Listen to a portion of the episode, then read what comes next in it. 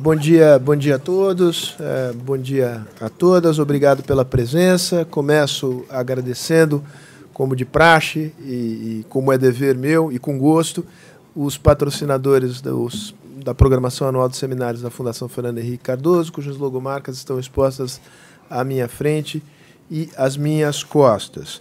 Ah, os dois palestrantes de hoje praticamente dispensam é, apresentações. Queria agradecê-los. É, é um privilégio tê-los reunidos aqui para essa discussão, que é uma discussão que todos nós reputamos como muito é, importante e oportuna.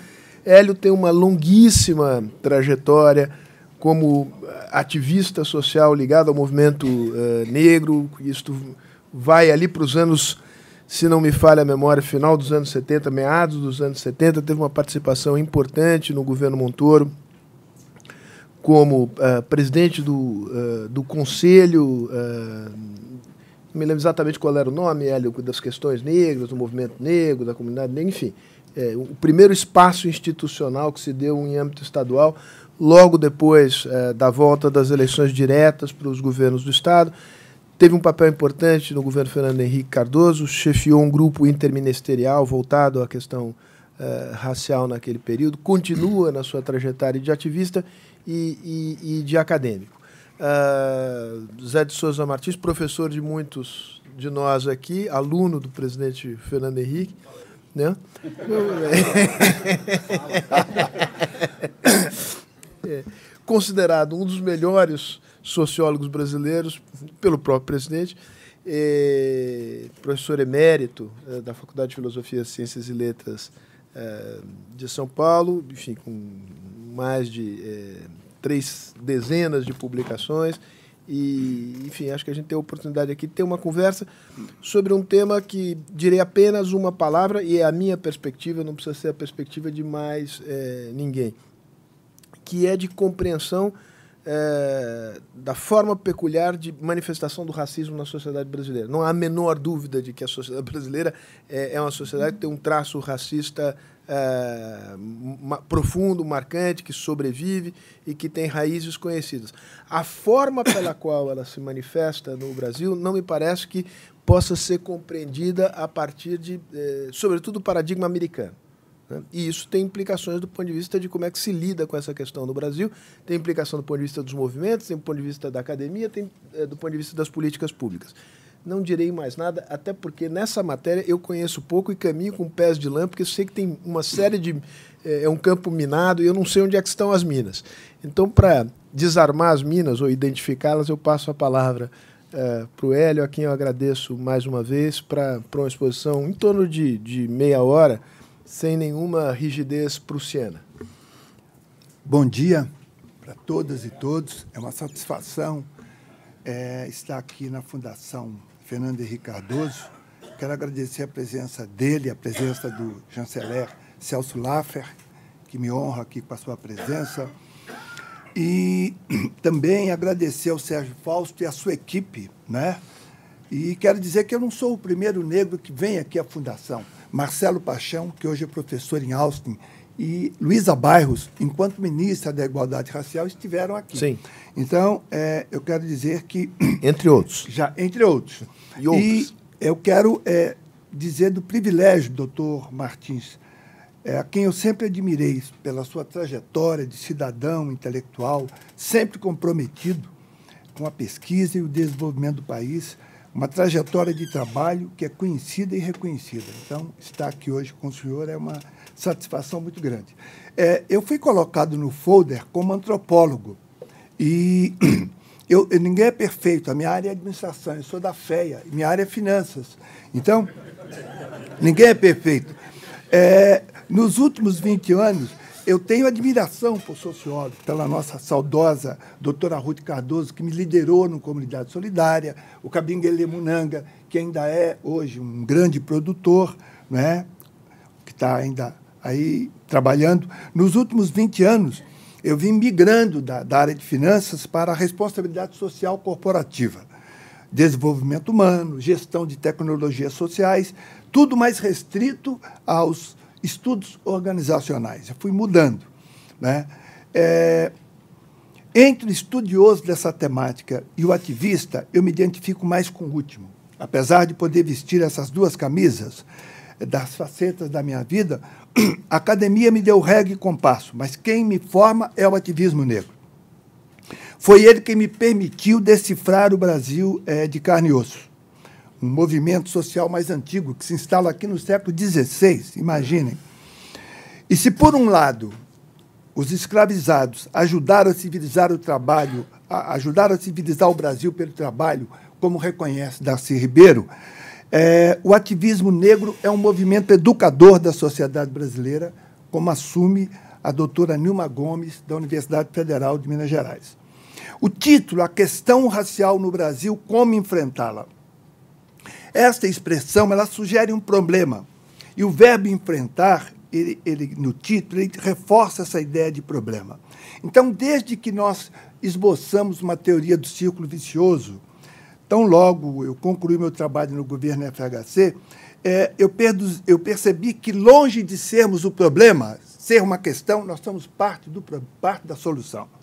É, então, é, eu vejo que nós é, que essa teoria do círculo vicioso me mostra que eu não tenho que ficar focando, batendo na questão estrita do racismo. Há muito tempo eu não falo do racismo, eu falo é, de desenvolvimento. Né? E o combate do racismo hoje vem sendo feito por gente muito mais nova, gente muito mais competente, que tem, inclusive, popularizado a questão racial. É, eu posso pensar em vários nomes, mas além da Djamila, o, o Sérgio Almeida, e, e, nós temos um número significativo de pessoas que, estão, que trabalham no racismo no sentido é, é, de evidenciá-lo de uma outra forma. Eu não. Há muito tempo, já mesmo no governo FHC, o que eu discuto são os impactos que o racismo provoca no desenvolvimento brasileiro. Então, é, temas como, por exemplo, é, é, é racismo reverso, temas como lugar de fala, temas como apropriação cultural. Isso, para mim, é diversionismo, é importante, é diversionismo. Eu quero discutir desenvolvimento. Né? Então, para mim, o epistemicídio, o genocídio, o encarceramento, o empobrecimento, a desigualdade são variáveis colocadas e estudadas há mais de meio século no Brasil e bem estudado. Não é? No caso, por exemplo, do epistemicídio, durante muito tempo havia uma invisibilidade da questão racial. No governo Montoro, 1984, nós temos a primeira política pública voltada para a questão racial. Ou seja, após um silenciamento de 96 anos, no pós-abolição, Montoro criou o Conselho da Condição Feminina e o Conselho do Negro. E pela primeira vez o Estado brasileiro assume que tem algo a fazer. Depois, no governo Fernando Henrique, nós colocamos o tema na agenda, e aí já pensando em política pública. Então, o, o, o, a questão do genocídio, por exemplo, que extermina 23 mil jovens por ano no Brasil. Quer dizer, 63 por dia. Como eu disse, minha área é finanças, eu começo a fazer conta. São três por hora. Então, hoje, entre esse café da manhã e a hora que terminar o nosso trabalho, cinco, seis deles terão sucumbido. E eu estou me referindo a homens que ainda não completaram 29 anos. Então, é, o encarceramento em massa, 812 mil pessoas, né, segundo o Conselho Nacional de Justiça, só Estados Unidos e China estão na nossa frente. Se o pacote do Moro se viabilizar, nós vamos para o topo disso, porque a ideia é encarcerar. Então, se também considerarmos alguns dados de pobreza, dos 10% mais pobres do Brasil, quatro dentre cada desses 10% mais pobres, três são negros. E 70% é, das pessoas que servem do Bolsa Família, que começa no governo Fernando Henrique com Bolsa Escola, 70% é, são atendidos por famílias negras. Então, esses dados, eles são conhecidos. Quem estuda é o Banco Mundial, é a ONU, é o IPEA, é o IBGE. Então, eu não denuncio realmente o racismo e o que a gente tem pensado mesmo é na ideia do desenvolvimento.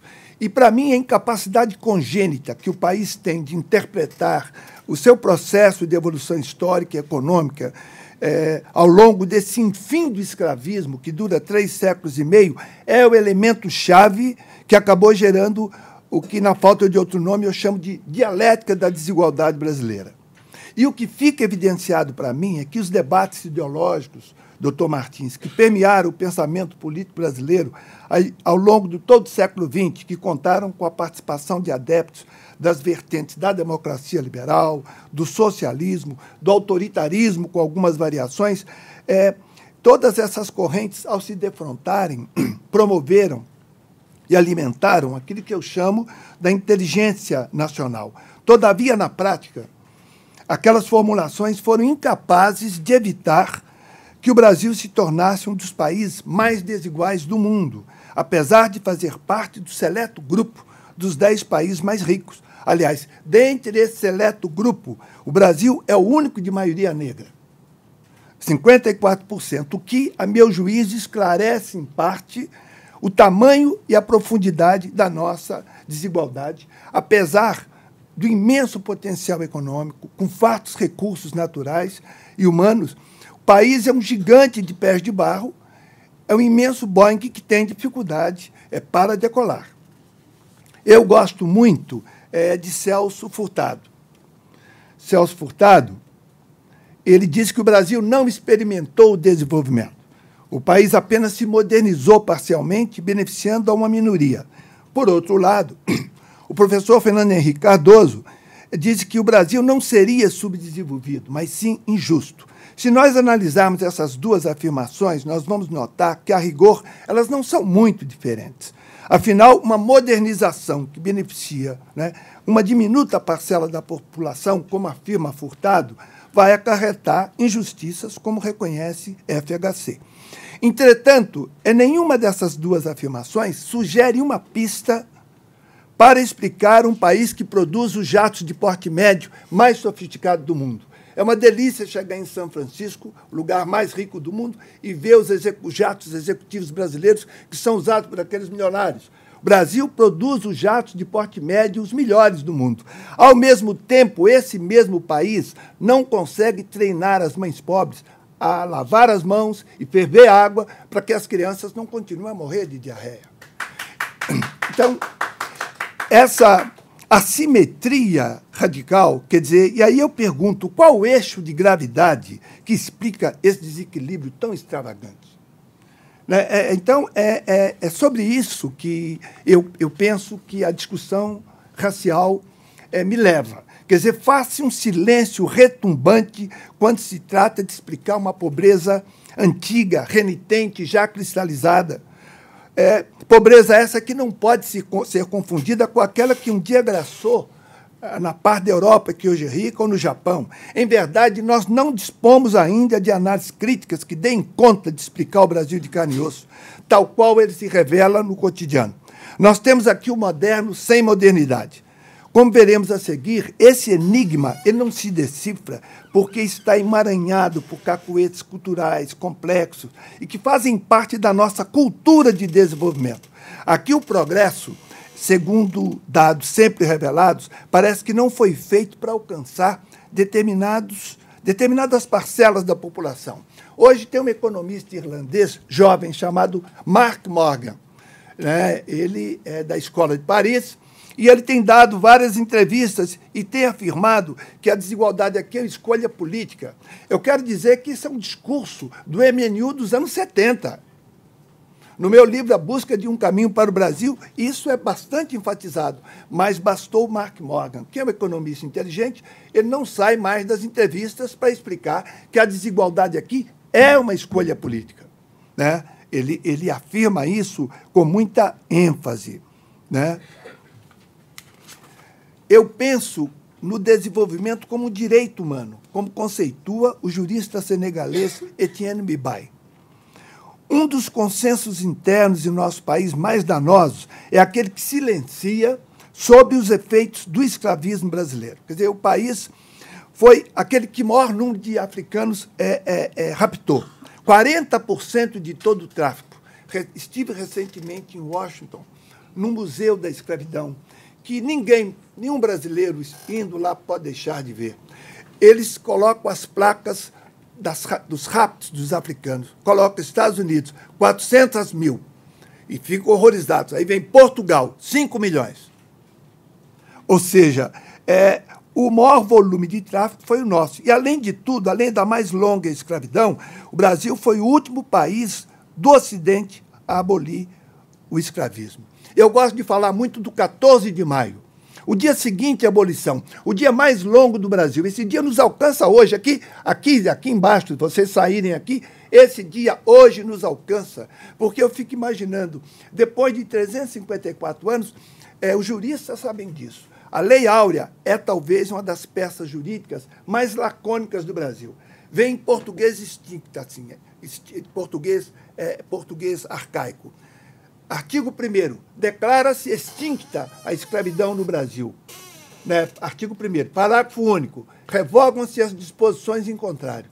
Mais nada. Deveria ter um segundo parágrafo. Olha, o, o Império deverá é, é, é, a, deverá designar um grupo de trabalho que, ao longo de um ano, vai buscar incluir.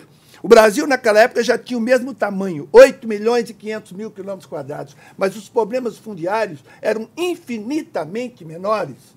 Então, aquilo que Joaquim Nabuco reivindicou, ele dizia: olha, muito mais importante do que acabar com o escravismo é acabar com os efeitos dele.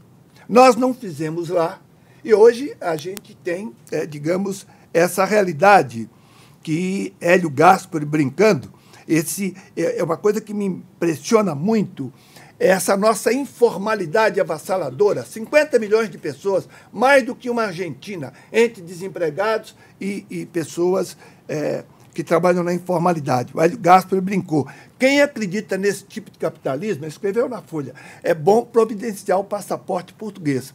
Não é meu caso, que eu não tenho ascendência portuguesa, então eu não vou ter como reivindicar esse passaporte. Mas acredito que a maioria que possa. Essa brincadeira do Hélio Gaspar é para dizer que é, um quarto da população, essa fragilização tem a ver, sim, com o que nós fizemos. O José Pastore sempre reclamou Outro consenso que eu considero danoso é o da democracia racial que foi sepultado. Né? Não faz muito sentido falar em democracia racial em um país onde a democracia lato senso tem sido exceção e não regra. Todavia, esse consenso se encontra metamorfoseado em uma solene emissão. Assume-se que há racismo e discriminação. Né?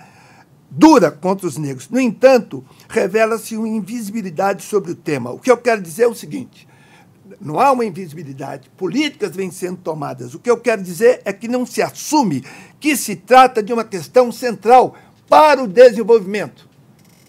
Não acho, eu nunca, toda vez defendendo a questão racial, eu nunca defendi os negros, eu defendo o Brasil é, esquecer essa regra mínima dos vasos comunicantes, imaginar que uma inclusão maciça não beneficia o coletivo, é tara pura. Então, é, a questão central, nós temos aqui o crime perfeito. Alguns costumam dizer que o crime perfeito é que você tem racismo sem racistas. Não. Quando eu formulei a ideia do crime perfeito, eu vou aos juristas. Crime tem vítima e tem réu. Quando você tem uma situação em que a vítima, ao mesmo tempo, é responsabilizada pelos seus problemas, você tem vítima e réu, uma, uma figura só. Isso aí é o crime perfeito. Né? Não, há, não há o que fazer diante de uma situação em que, se você é vítima, você é, ao mesmo tempo, o réu que deve dar conta de responder a essas dificuldades. Eu volto aqui para dizer o seguinte, que é, essa, a questão do fusionismo racial, que acabou levando o grande Gilberto Freire a pensar em democracia racial. A mestiçagem é um fato biológico, mas ela não pode ser um álibi para não se fazer nada. Eu já fui vacinado em relação à questão da mestiçagem há 35 anos. Fundação SEAD, presidente Rubens Murilo, físico da Unicamp, e o diretor do DIESE, Walter Barelli. Eu era presidente do Conselho do Negro. Então, iria se iniciar naquele ano a pesquisa de emprego e desemprego, a PED, e eu insisti com os dois, Barelli era muito amigo meu, que eles deveriam trazer o quesito raça barra cor. Mas eles não sabiam exatamente por conta, mas e a mestiçagem? Quem é negro no Brasil? Eu falei, olha, faça pesquisa normalmente. No final, apresente o arco-íris brasileiro. Você se considera uma pessoa branca, preta, parda, oriental ou indígena? No final. E eu, eu disse, depois vocês vão poder anexar preto e pardo, porque é a mesma coisa. Tive que treinar o pessoal do professor Miguel Chaia, porque eles estavam muito preocupados. Essa pesquisa foi a primeira. E eles ficaram assim, felizes. Não havia diferença. Os chamados pretos estavam numa situação levemente melhor em relação ao desemprego do que os pardos. Hoje, 2017, para ninguém ter dúvida, eu, eu, essa coisa de mestiçagem, não ter dúvida, a, a renda mensal dos pretos em 2017 é R$ 1.570. A renda mensal dos pardos, 1.606. Desculpe a linguagem pouco acadêmica, 36 paus de diferença que os pardos ganham a mais. Quer dizer, não há, pode anexar que é um grupo só. Em compensação, a renda média dos brancos é 2.800, ou seja, 75% acima. Então, preto e pardo é uma coisa só. Quando eu vejo gente, com, com, peço desculpas pela ausência, como Antônio Risério, João Baldo Ribeiro e outros discutindo, são pretos, são pretos envergonhados. E aí é o problema deles que eu respeito. Isso é com terapia. Porque, do ponto de vista socioeconômico, do ponto de vista da, da, da, das oportunidades educacionais, preto e pardo estão juntos. Aliás, na Bahia estão numa situação ainda pior. Então, é, eu quero dizer, eu volto aqui para essa página especial, eu fiz um, uma miscelânea, porque eu falei, eu, eu para atender o Sérgio, eu vou ter que mexer é, de, várias, de várias maneiras. É, porque vai ser uma, uma, uma eu, eu tinha que, dentro do tempo que eu tinha, eu tinha que recolher o que eu tinha de especial. Isso. Agora eu retorno de novo a Celso Furtado grande Celso Furtado, que é uma referência da minha geração, e eu tive o prazer de conhecê-lo, presidente Fernando Henrique, na Comissão Arinos. Aquela comissão que o Tancredo criou, eles denominaram a Comissão de Notáveis. A única notabilidade que eu tenho é que eu tenho 1,84m. Então, qualquer um, mas eu estava ali com Jorge Amado, com Antônio Hermílio de Moraes e com um pacote de juristas, como Sepúlveda pertence, da melhor categoria. Né? E gostei, fiquei muito amigo do Celso Furtado.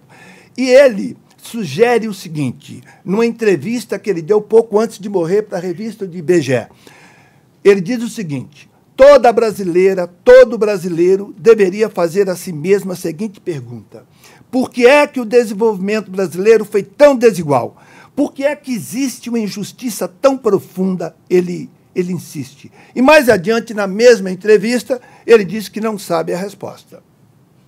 Aí, sabendo disso, um mestrado aqui em São Paulo, é, de uma universidade particular, a São Marcos, um mestrado em desenvolvimento humano, não era um super mestrado, mas era com um grupo bastante coeso.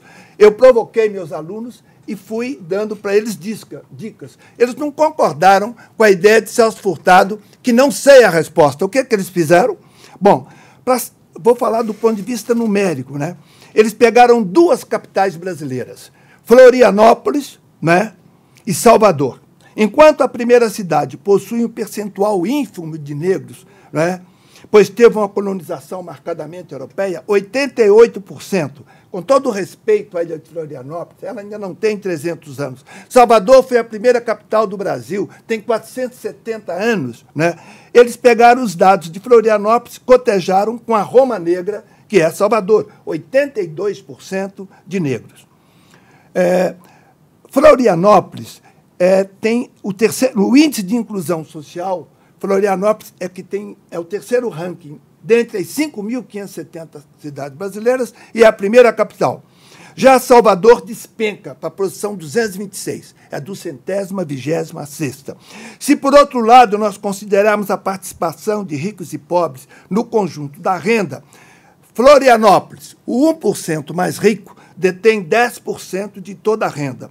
Em Salvador, o 1% mais rico detém mais de 50% de toda a renda. Para a gente entender isso, o que, que os meus alunos deduziram? Que a presença acachapante, a presença esmagadora de negros dificulta a distribuição de renda. Não é? E, e, a resposta que Furtado alega não saber, os meus mestrandos fragaram. É lógico que se pode alegar outras, outras, outros motivos, né? Mas para que a gente também possa entender Salvador, o índice de Gini, que a maioria aqui sabe muito bem, quanto mais próximo de, de zero, melhor o índice de Gini de zero significa que todos naquela comunidade têm a mesma renda. E se for o índice for um, significa o ideal de muita gente, só um com toda a renda. Pois bem, vai ganhar um doce, porque eu sou de Minas Gerais, essa expressão é de lá, e minha filha me colocou na pastas aqui tabletezinhos de doce de leite. Vai ganhar um doce quem dizer o seguinte: qual é o maior índice de Gini do Brasil? ou seja, que tem a pior distribuição de renda. Samuel Pessoa, você foi escalado para dar a resposta. Você está Nas capitais. Já digo o número 0,599, o índice de Gini. Salvador. Salvador. Agora vai ganhar outro, você já ganhou um tablete. Agora vai ganhar um ele é- doce. É, ele é diabético. É, é bom. Agora ganhará um tablete de doce aquele que tiver o índice de Gini que, mo que mostra que tem a melhor distribuição de renda do Brasil. Vai ganhar. Quem é? Capital? É, capital. Capital? Florianópolis, 0408. Agora, tem mais coisas para a gente informar. O IDH, que é o maior IDH do mundo, é o da Noruega, 0,965. O IDH de alguns bairros de Salvador, Taigara, Horto Florestal é 0,971. Se a Bahia fosse um país, seria o maior, eh, pelo menos é, esses bairros, o Brasil, a, a, a, Bahia seria o segundo lugar mais desigual do mundo. E por que, que eu trago a Bahia? Nada contra a Bahia, hoje eu vivo lá, eu sou um paulista esperto. Me aposentei e mudei para a Bahia. Não há nenhuma crítica. O que eu quero mostrar é que a presença cachapante de negros dificulta. Só essa pista seria importante para Celso Furtado. E o que me implica em Celso Furtado é que ele é quem me traz o conceito, presidente Fernando Henrique, da ideia de ação afirmativa. Porque a ideia de ação afirmativa, a essência é a seguinte: você não nada mais desigual do que tratar todos igualmente. Celso Furtado captou isso. O Nordeste não é igual ao Sul, Sudeste. Tem que ser tratado diferente. Ele viu o Nordeste, mas ele não viu quem estava dentro não viu, não percebeu quem estava dentro. Portanto, é, os meus alunos não deram toda a resposta a Celso Furtado, que disse que não sabia, mas eles deram pistas. E era um grupo que, eu vou dizer assim, não era um, um, um, um grupo, é, era um mestrado bastante modesto, mas de gente que tinha, digamos assim, que foram induzidos, de uma certa forma, por mim, a discutir. É, inicialmente as regiões brasileiras, depois a questão da imigração, um, um, fato nunca contado, que é fundamental, que é a nossa diversidade. Né? Eu tenho absoluto orgulho da diversidade brasileira. E, para tanto, tenho problemas com o movimento negro. Eu não gostaria de viver num país só de negros e índios. Nós tínhamos aqui 1.500 etnias indígenas antes dos portugueses chegaram. Mas recebemos aqui em São Paulo, pensa-se muito nos italianos. Isso é um equívoco. É, é, inglês não são só os dois Williams da Globo, nem a Raquel Dodge. Nós recebemos ingleses, recebemos eslavos. Depois que a Dilma tornou-se presidente, descobriram que o Brasil recebeu eslavos, russos, né, árabes. A maior imigração japonesa é a que nós recebemos, né, e judeus também, alemães. Para onde essa população veio, houve algum tipo de investimento, como é o caso de Santa Catarina. São Leopoldo é exemplar, aonde os alemães chegam e recebem todo o apoio para se desenvolver. Eu quero dizer aqui que eu sou amplamente favorável a todo o apoio que foi dado aos europeus. Eram pessoas que vinham de um outro país e que vinham aqui para desenvolver o Brasil. A maioria sabe como é que assinava o nome? Com polegar. Eram analfabetos. É, convém vir, ir aqui, um passeio muito bom no Brás, é o Museu do Imigrante. Aquelas fotos das famílias italianas descalças, os homens sorrindo, sem dentes, né? tudo num saco.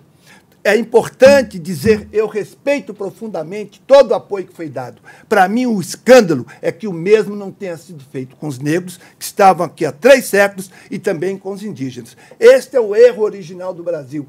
E é, é, é sobre isso que hoje eu tenho discutido quando eu trago a temática é, racial. É, para concluir, eu quero dizer aqui o seguinte: o que precisa ser feito, né? porque aí é que, que é o, o. Porque eu disse que o que eu gostaria aqui nessa manhã não é falar do racismo, é exatamente mostrar que nós não somos o problema, nós somos parte da solução. Bom, das políticas que já foram feitas, as fraudes, as fraudes nos concursos e, sobretudo, no exame vestibular, elas precisam ser combatidas. O setor privado tem que ser convocado. O setor público não dá conta, não adianta cota no serviço público. O setor privado não tem participado. É, ontem eu conversava com um líder sindical americano, ele falou: Hélio, vocês têm que forçar as multinacionais americanas que cumprem programa aqui e que não cumprem no Brasil. Eu falei, é, mas no Brasil os diretores são brasileiros brancos. Porque vocês têm uma cultura. Então é comum chegar num, numa corporação americana e o vice-presidente de recursos humanos, vice-presidente de finanças, é uma mulher negra. É razoável. Qualquer um que estudou nos Estados Unidos teve professor no seu mestrado, no seu doutorado, negros. Aqui a nossa USP continua com essa dificuldade. Por outro lado, as pessoas não gostam, mas o BNDES, essa ideia de ação afirmativa, é uma caixa de ação afirmativa para os de sempre. E é necessário. Ninguém. A, a, a, o BNDES dá um tratamento diferenciado, um tratamento diferenciado de quem precisa. Portanto, eu quero o BNDES, o S do BNDES nunca pensou nessa informalidade avassaladora. Que nós não vamos conseguir emprego para esse 50 milhões de pessoas, que é mais do que uma Argentina, como pensar em novos arranjos produtivos, como fazer com que essas pessoas produzam, se associem em cooperativas e associações para ganhar escala. Não é? O BNDES tem uma parte nisso. É, em relação às políticas universalistas, doutor Martins, há uma briga né, na Unicamp antiga universalizar ou focalizar, né? políticas focalistas ou políticas universalistas. Eu penso que a gente precisa de universalizar com foco, dar excelência às políticas voltadas para a população empobrecida, desenvolver indicadores. Né? Eu sugiro as políticas PAU. As políticas PAU são políticas afirmativas localizadas que nós propusemos ao governo Fernando Haddad aqui em São Paulo, não deu tempo. Dentro daquela ideia de que as regiões não são iguais. Então, nós selecionaríamos São Miguel, Parelheiros, invadiríamos essas regiões, não com a polícia, mas com programas, com programas é, é, focados em esporte, é, em cultura, em geração de renda e também educação para quem está é, em situação defasada. Nesses bairros, são esses, esses é, analfabetos funcionais negros que morrem são 63 que estão morrendo ao longo do dia de hoje. Então, nós sugerimos essas políticas. Outra coisa é o PAIFAR Programa de Apoio Integral à Família de Risco. É um Bolsa Família é, diferente que possa zerar a pobreza em 10 anos. É um programa realmente que vai requerer muito mais recurso. Né? E, e isso, evidentemente, implica em reverter o teste de gastos.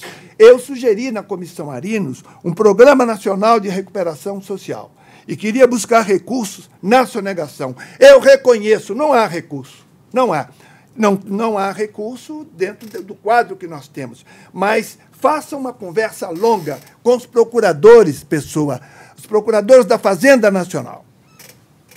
É, os últimos cinco anos, que é o tempo que a gente poderia receber, dá mais de um tri e meio de sonegação. Eu vou dar de barato, assim, para cada três reais, dois podemos perder. Com 500 bilhões de dólares, eu tenho três vezes o déficit de 139 previsto para o ano que vem. O que eu quero mostrar é que, não tem dúvida, precisa de recurso. Essas propostas aqui, que vão atingir um volume tão grande de gente, precisa de recurso. Não adianta, é, se não combinar com os russos, você não vai. Não adianta falar que tem que fazer. Bom, então, é, eu acho que os encargos sociais não são é, o, o, principal problema nosso. Eu acho que os encargos financeiros oneram mais.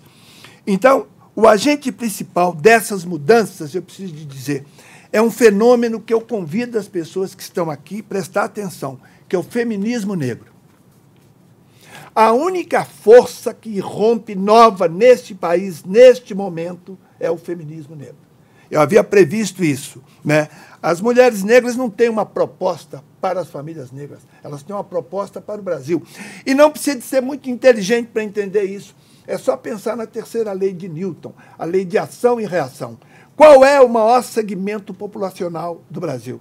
Não é homem branco, nem homem negro, nem mulher branca. São as mulheres negras. Proporcionalmente, há dois estudos. Qual é o segmento? Eu não vou oferecer mais barra de doce, porque vai terminar aqui com o pessoal diabético. Qual é o segmento que paga o maior volume de imposto desse país? As mulheres negras, proporcionalmente. Então, é, eu, eu acho que nós temos que também, os modelos que a gente traz, é, são modelos externos que precisam ser customizados. Eu acho que há fundamentos econômicos que precisam de ser respeitados, sim. Mas quando a gente não considera algum, alguns fundamentos não econômicos, aí vira fundamentalismo. A questão da igualdade de oportunidades, a questão da autoestima, a questão do sentimento de pertença, tudo isso. Né? É, um novo modelo que eu sugiro, um novo modelo, uma nova cultura de desenvolvimento, que considere não só os aspectos materiais da vida, como emprego, trabalho, renda, oportunidades educacionais, mas também os componentes não materiais, subjetivos, como autoestima, interação social, é, sentimento de pertença, reconhecimento histórico. E toda essa proposta aqui, eu não aceito dizer que isso é para beneficiar os negros. Ah, tem a teoria dos vasos comunicantes. Isso é uma proposta para o Brasil. Não há, os não negros se beneficiarão amplamente. Não é? Então, eu estou pensando aqui numa utopia que é o desenvolvimento integral. Nós temos que radicalizar na democracia. Radicalizar na democracia é entender que sem equidade, equidade, nós não vamos, é como estratégia para a nação. Nada mais desigual do que tratar a todos igualmente. Quer dizer, então, é, se nós não colocarmos a equidade racial é como um tema estratégico para o país, nós, essa distopia que nós vivemos, ela se agrava, porque é o contrário dessa, dessa, dessa da utopia, dessa tese que nós temos. Eu lembro, para fechar minha fala, que em 1996, no governo Fernando Henrique, o que starta a questão das ações afirmativas, os, o, alguns tucanos, e é por isso que eu não sou mais tucano, presidente, os tucanos, os tucanos não sabem que a responsabilidade pelas ações afirmativas, pelas cotas, é o governo FHC. Os meus amigos do PT riem de orelha a orelha quando alguns tolos dizem, nada, quando dizem que foi o Partido dos Trabalhadores que coloca o tema das ações afirmativas. No final de 2011, antes da presidenta Dilma sancionar qualquer lei, 125 é, é, instituições de ensino nós já tínhamos. E quem conhece disso é o Ali Camel. Né? O Ali Camel pega o governo Fernando Henrique, mesmo duro, é, ao reconhecer. Ele disse que o Brasil caminhou sozinho. Mentira ele, ele não acredita no, no, no protagonismo negro.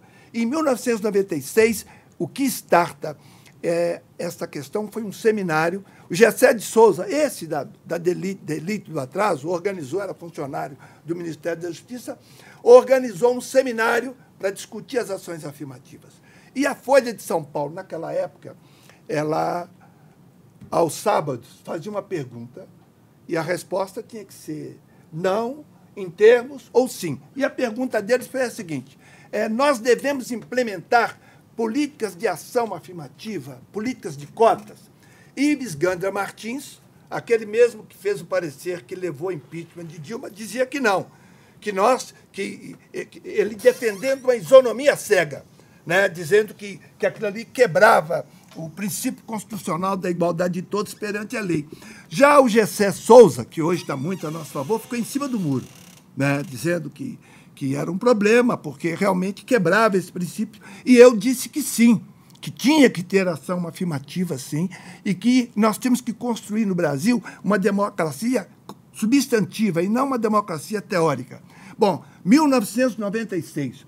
Em 2012, 16 anos depois, o Supremo, por unanimidade, eu não sou jurista, todos os juízes, todos sem exceção, é, usando, a, a, digamos assim, todo um discurso jurídico, fazia essa afirmação exatamente em torno da democracia e que nada era mais desigual do que tratar a todos igualmente. Ou seja, a nossa tese prevaleceu e nós não ganhamos, de, poderia ser 10 a 1, não, de Gilmar Mendes a, a Aires Brito, que presidia, de Lewandowski a Joaquim Barbosa, que era o único negro daquele grupo. Então, as ações afirmativas, elas são um sucesso.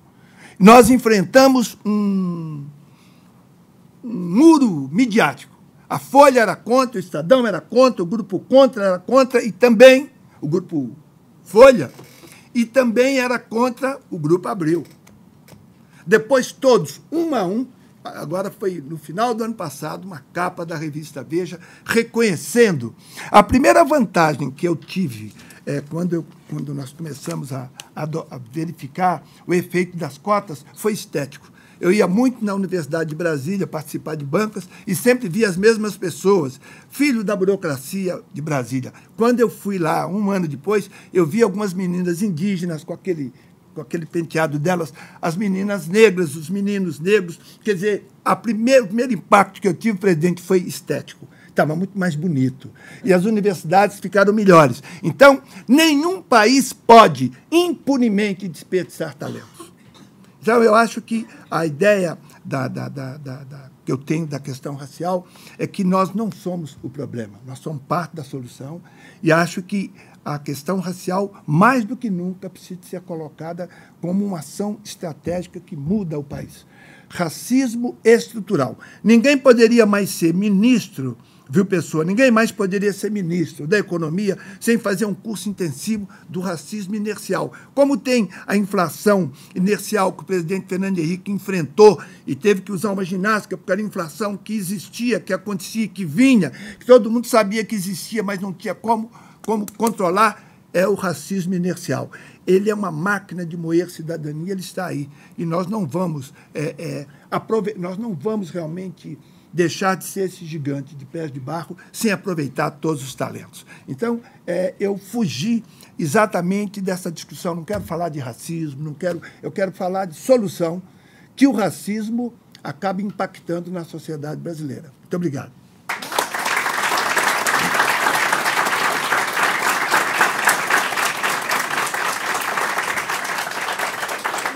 Hélio, brigadíssimo pela magnífica exposição. Martins.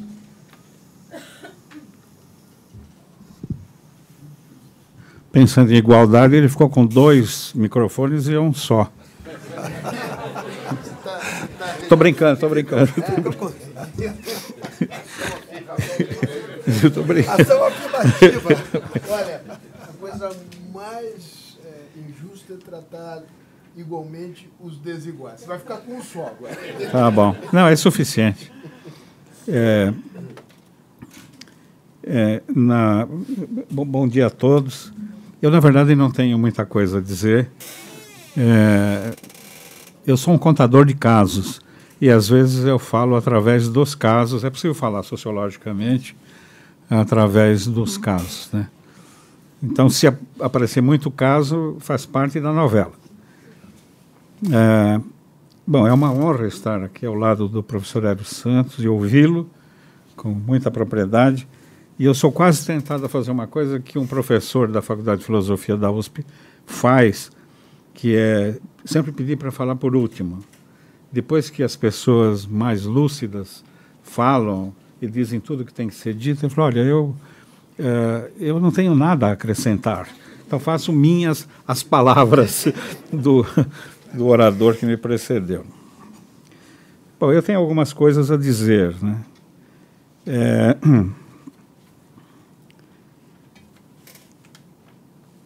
em princípio, eu não não poria a ênfase sobre a questão racial na questão racial. Ela é uma questão que faz parte de um problema social enorme, outro que é o problema de uma cultura de preconceito no Brasil mantida, sustentada, criada pelas desigualdades de origem que, como disse o professor, não foram resolvidas. Né? Estão aí. É, por outro lado, eu também acho que o fato de pessoas estranhas ao problema, ou seja, quem não é vítima uh, têm mais dificuldade para opinar sobre uma questão gravíssima como a questão do preconceito, em particular do preconceito racial. Então, é, seria interessante que as populações vitimadas pelo, pelo preconceito pudessem tomar iniciativas e descobrir caminhos. E eu não acho que essa questão vá ser resolvida, mas ela tem que ser situada e enfrentada. Né? É, penso nas mulheres, independente da cor, que são é, minimizadas historicamente na sociedade brasileira. Né? E tem muito a dizer e muito a fazer. Eu acho que nós temos muito a aprender com a vítima. É necessário aprender com a vítima para encontrar caminhos e soluções. Uh, há um, eu não sei se vocês viram um, um, documentário feito pelo Wagner Morales, que é antropólogo, aluno da, foi aluno orientando da Lilia Schwartz, cujo título é Preto contra Branco. É, é possível acessar pelo YouTube, vale a pena. É, o, o, o, o, Wagner descobriu na favela de Heliópolis um, um ritual muito, muito curioso. Há muitos negros, muitos mestiços e muitos brancos ali. A favela é, se originou nos anos 50, na época da expansão da indústria automobilística. Ela fica praticamente na entrada da região do ABC e a indústria automobilística estava no Ipiranga, com a Ford, em São Caetano General Motors, e as outras em São Bernardo. Então, gente que veio de outros estados para trabalhar. E, e mantidas numa situação de pobreza, de muita pobreza. Invadiram o terreno, que era do antigo IAPI, e montaram lá a favela. Esse grupo, esses vizinhos todos, de várias cores, vamos dizer, é, costuma se reunir à noite no boteco, como acontece muito na periferia, no subúrbio, para jogar dominó, jogar, jogar baralho, bater papo, tomar cerveja e depois dizer um monte de palavrões uns para os outros. E o líder da, do grupo, grupo de vizinhos, era um senhor já de uma certa idade, negro. E ele sempre chamava atenção: vocês não podem ficar dizendo palavrão, nós somos todos amigos, etc, etc. Mas os palavrões continuavam. Aí ele inventa um ritual. E o ritual é o seguinte: no último domingo do ano, antes do Natal, uma disputa futebolística entre pretos e brancos, no campo do glorioso Flor de São João Clímaco. Só que houve muito casamento misto. Então há muitos mulatos de vários tons ele falou, não, tem que, tem que optar. Ou é negro ou é branco. Em que time vai jogar? Bom, foi um sacrifício. Houve brigas de família por causa disso. Causa da mãe preta, o pai branco, o pai querendo que o filho fosse branco, a mãe não dizendo nada, portanto, sugerindo que fosse negro, aquela coisa. Bom, se arrumaram. Preto contra branco. Quem não, não está muito familiarizado com palavrão da periferia assista o filme. É um ótimo aprendizado. A gente aprende todos os grandes e medonhos palavrões da vida cotidiana do pessoal. E sempre passa pelo xingamento da mãe, com insinuações as mais terríveis, etc. A gente acha que no fim do jogo vai haver um massacre, vai ter homicídio, essas coisas. Aí termina o jogo, eles se abraçam, pedem desculpas pelos xingamentos, aquela coisa toda, porque eles são amigos. E há um churrasco reunindo todas as famílias do bairro da favela uh, para comemorar a, a, a, vida em comum, a vida comunitária, etc, etc. O que, que eles fazem? Eles não fazem de conta que não há racismo. Essa é a primeira coisa, que é uma coisa que o Florestan já dizia, a gente finge que não é racista na verdade, existe um racismo na sociedade brasileira. Isso vem, é, é cultural, passa de um para outro. E, e, ao mesmo tempo, enfrentar o problema da, do, que, do que, de fato, confronta as pessoas em nome da cor. É, isso provavelmente não vai resolver o problema no sentido de acabar com o racismo. Acho que isso é uma coisa muito complicada mas cria uma cultura de enfrentamento de um problema social que é, que é muito grave. uma outra coisa que vale a pena lembrar, que o professor Hélio Santos já mencionou, que é a questão dos talentos. O negro é um, tão talentoso quanto os outros, talvez mais. Quando eu fui ah, para Cambridge na primeira vez, fazia pouco tempo que os colleges tinham começado a aceitar mulheres. As mulheres até então eram recebidas no Girton, um college prudentemente estabelecido longe da cidade, no meio do mato, para elas ficarem devidamente isoladas. A gente não sabe se é para não se submeterem aos perigos representados pelos outros ou uh, não porem os outros em perigo, mas enfim. E eu fui ouvir um debate sobre isso. Isso é 1976, não é uma universidade que tem quase 800 anos, pode-se entender o, o, o, tamanho do problema. É, no debate, se levantou por que, que os colégios resolveram receber as mulheres. Bom, em primeiro lugar, porque metade do gênero humano é constituído de mulheres, na verdade, 51%. Por outro lado, as mulheres são tão inteligentes quanto os homens. Isso é uma enorme descoberta numa universidade como Cambridge. E uma, uma aluna levanta lá no fundo e diz, quiçá mais. Né? Bom, receberam as mulheres. Eu sou amigo da primeira mulher recebida no meu college, que é uma professora aposentada da Washington, e ela me deu muitos detalhes de como é que era essa discriminação. No King's College, que é um college monumental e rico de Cambridge, é, com um coral famoso, masculino, até agora as mulheres não entraram no coral.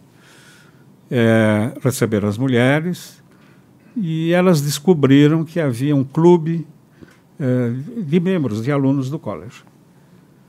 E foram lá fazer uma visita, barradas na porta. Ah, mas nós somos alunas. Não, vocês são alunos, vocês não são membros do clube. São coisas diferentes. Elas foram à justiça e ganharam. Voltaram lá. Foram super bem recebidas. Com muita deferência, etc. E, e recebidas assim. Seja bem-vinda, Sir Elizabeth. Seja bem-vinda, Sir Mary. O estatuto mandava fazer isso e a discriminação era feita nesse tipo de coisa que parece cômica, mas que na verdade queria dizer muita coisa. Eu tenho um, um pequeno pé atrás em relação à questão das cotas na universidade no Brasil, porque eu acho que houve uma, uma interpretação precipitada e antropologicamente equivocada do, do, de qual era a demanda e qual era o problema. E cada universidade inventou o seu regime de cotas de qualquer jeito a minha, inclusive, a USP, inclusive. Havia uma pressão das populações indígenas por acesso à universidade.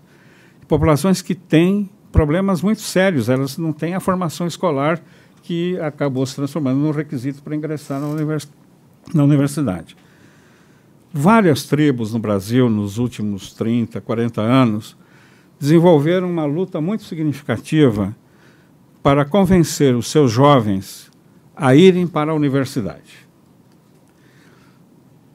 Um, desses grupos, os Cangangue. O Cangangue é uma nação que está distribuída num território que vai da Argentina até São Paulo, com maior concentração no Rio Grande do Sul, Paraná e Santa Catarina. Aí, por 1970 e tantos, fim dos anos 70, houve a revolta Cangangue, abrangendo menos a Argentina, todo o território Cangangue. E a revolta constituiu o seguinte: não foi uma revolta armada, tinha porrete, mas nada de metralhadora, nada disso. A gente tem uma concepção de revolta que também não é lá essas coisas. Primeira coisa, demitiram as professoras colocadas pela FUNAI, com muita, com muita civilidade, explicando a elas que eles queriam, dali para frente, professoras cangangue sendo ensinando para os alunos cangangue e que falassem a língua, que é uma língua complicada. Uh, ao mesmo tempo, a FUNAI tinha alugado as terras dos índios da reserva para os colonos de origem italiana e alemã. e os índios iam ser empregados dos, dos colonos brancos né, em sua própria terra. Claro que o que sobrava para eles era um mísero salário, etc. Eles tomaram consciência do que era isso. Resolveram botar os colonos todos para fora, com pedido de desculpas, esclarecimentos. É, é desse grupo dos expulsos que nasce o MST. Né? Bom, eles se reorganizaram economicamente, se reorganizaram politicamente, se reorganizaram educacionalmente. Neste momento, a reivindicação dos Cangangue é de mandar seus filhos para a universidade para estudar, não é para disputar a ascensão social com a sociedade. Eles precisam de médicos, engenheiros, é, agrônomos, é, é, isso que eles querem. Porque eles, estão, eles têm uma, um, um, projeto econômico, é, tribal, que, que não, não destoa e não sai do projeto econômico, das possibilidades econômicas do que é a economia brasileira. Há outros grupos no Brasil fazendo isso. Os Parcategê, no sul do Pará, fizeram isso. A, a pessoa que foi a mediadora, a pedido deles, foi um, uma aluna da, da professora Lux Vidal, na USP, a Yara Ferraz. Ela foi o, o, o Roberto da Mata esteve lá e fez, acho que, o mestrado dele com base numa pesquisa com esses índios, Paracatg, também conhecido como Gaviões do Norte. Eles. o diagnóstico do, do, do, do Roberto é de que eles eram índios em fase terminal. Não havia mais condições de recuperá-los. Houve muita doença, muita morte, desorganizou a estrutura tribal e muito alcoolismo, enfim, um, um cenário desastroso. A Yara Ferraz foi para lá para fazer uma revisita, vamos dizer assim, ao grupo e ver o que, é que aconteceu de fato. Na sociedade tribal, geralmente, o cacique não é não é o Bolsonaro da tribo, tá certo? O cacique é o, homem que pratica a generosidade. Ele é o homem que pensa em nome da tribo. Na partilha da caça, ele é o último a receber. Ele fica com o que sobra. É, quem faz maldades de tipo capitalista é o xamã, é o feiticeiro. Ele, inclusive, é o único que pode ser assassinado, se for o caso.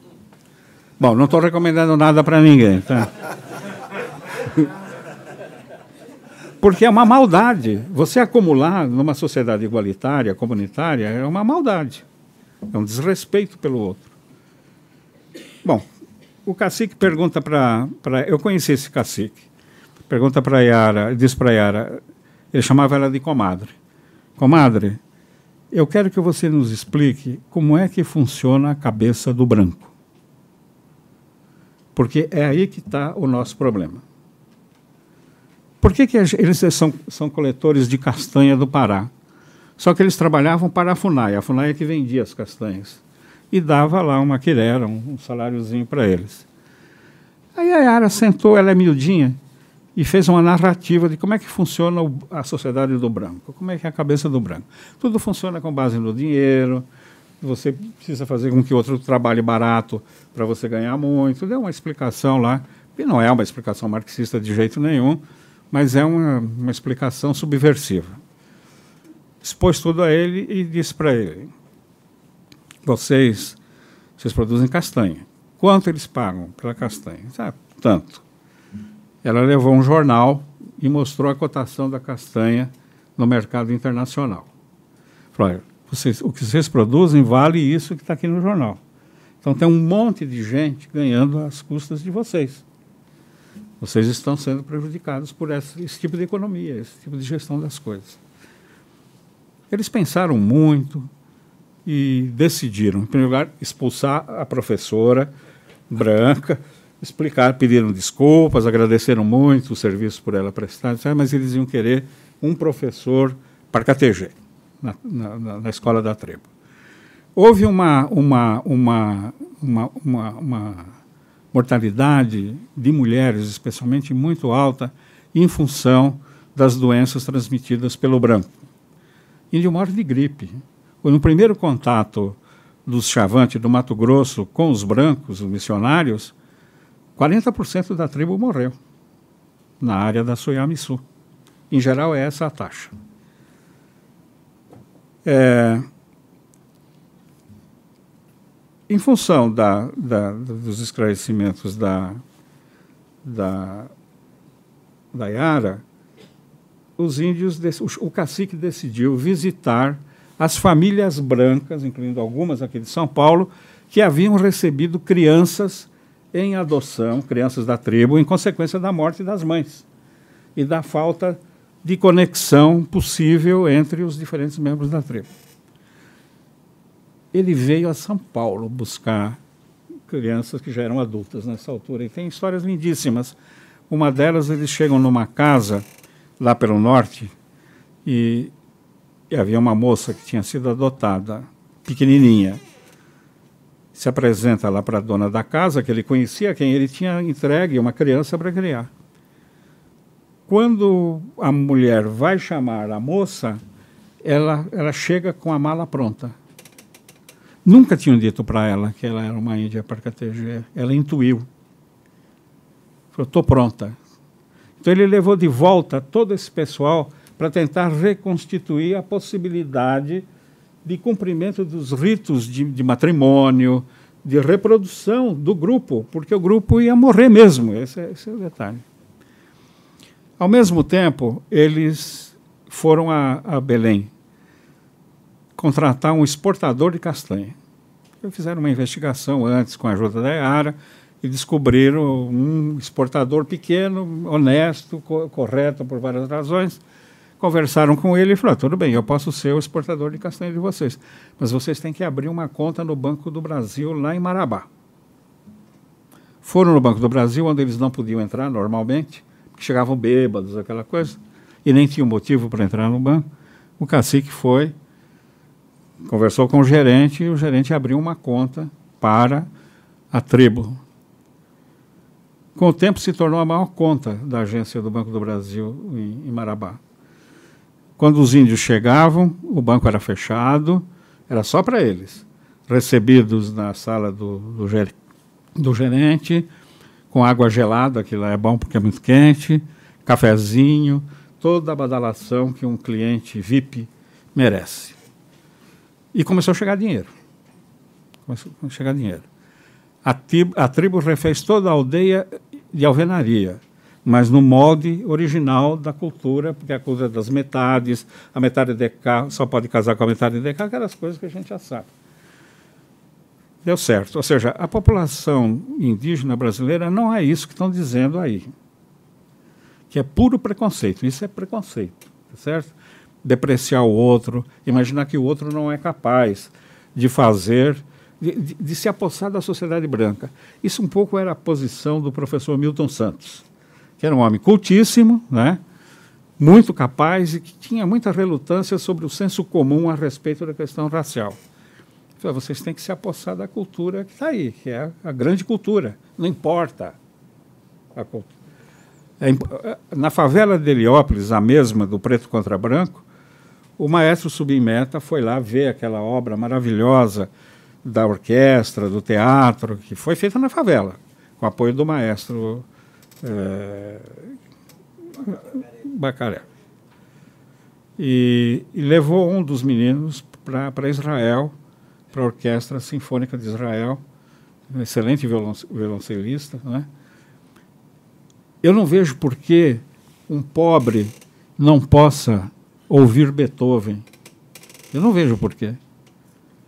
Eles gostam. Claro, tem sensibilidade como qualquer outro, ou melhor até. O porquê não posso ouvir Bach, né? ou tocar Bach. Né? É uma discriminação bestial, porque não se trata apenas da injustiça econômica, esse é um dado menor. É uma injustiça também cultural, social, no pleno sentido da palavra. Quer dizer, as portas estão fechadas, mas não estão fechadas porque existe uma discriminação ativa. Você, não, você é preto, você não pode entrar. Né? Ou você é mulher e o clube é só de homens. Né?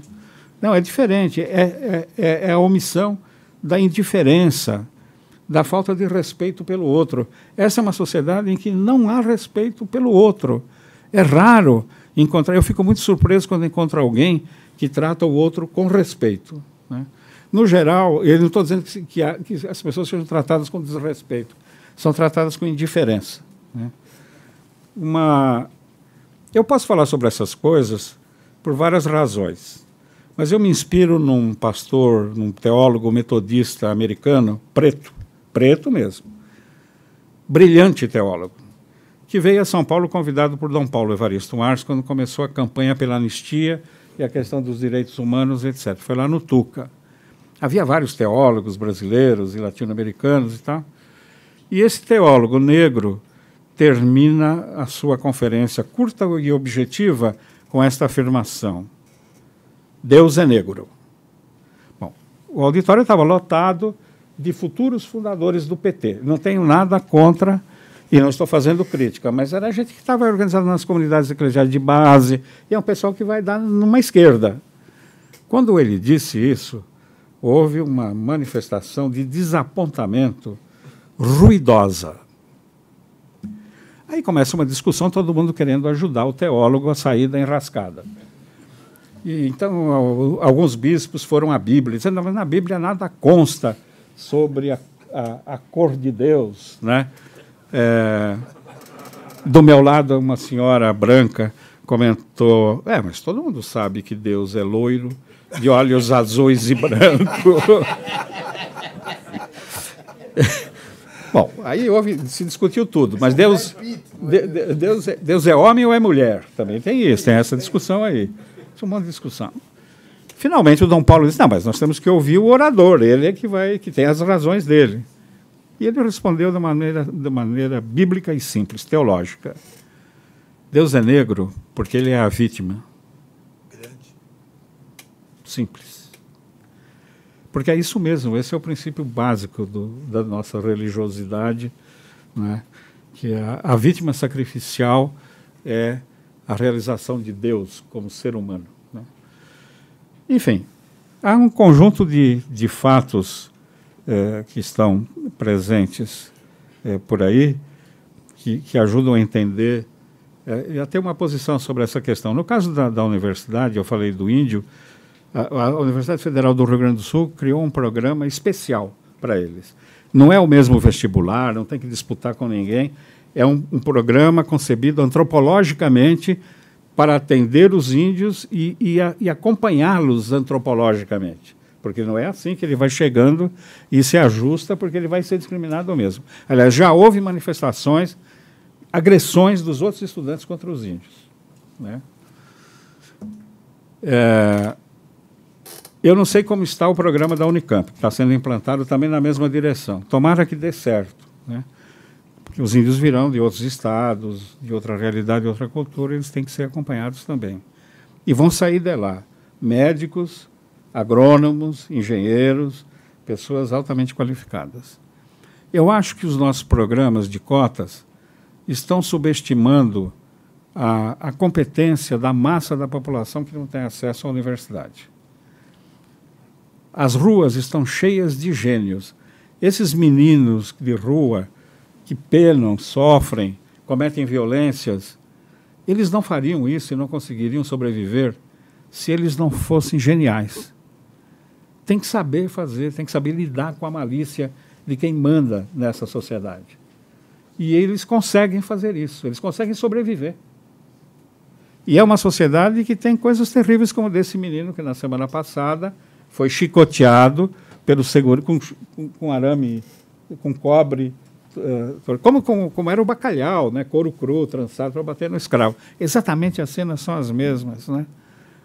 É, e ele, ele, é, ele é inofensivo. Ele só queria comer, só isso. Queria comer um doce, só isso.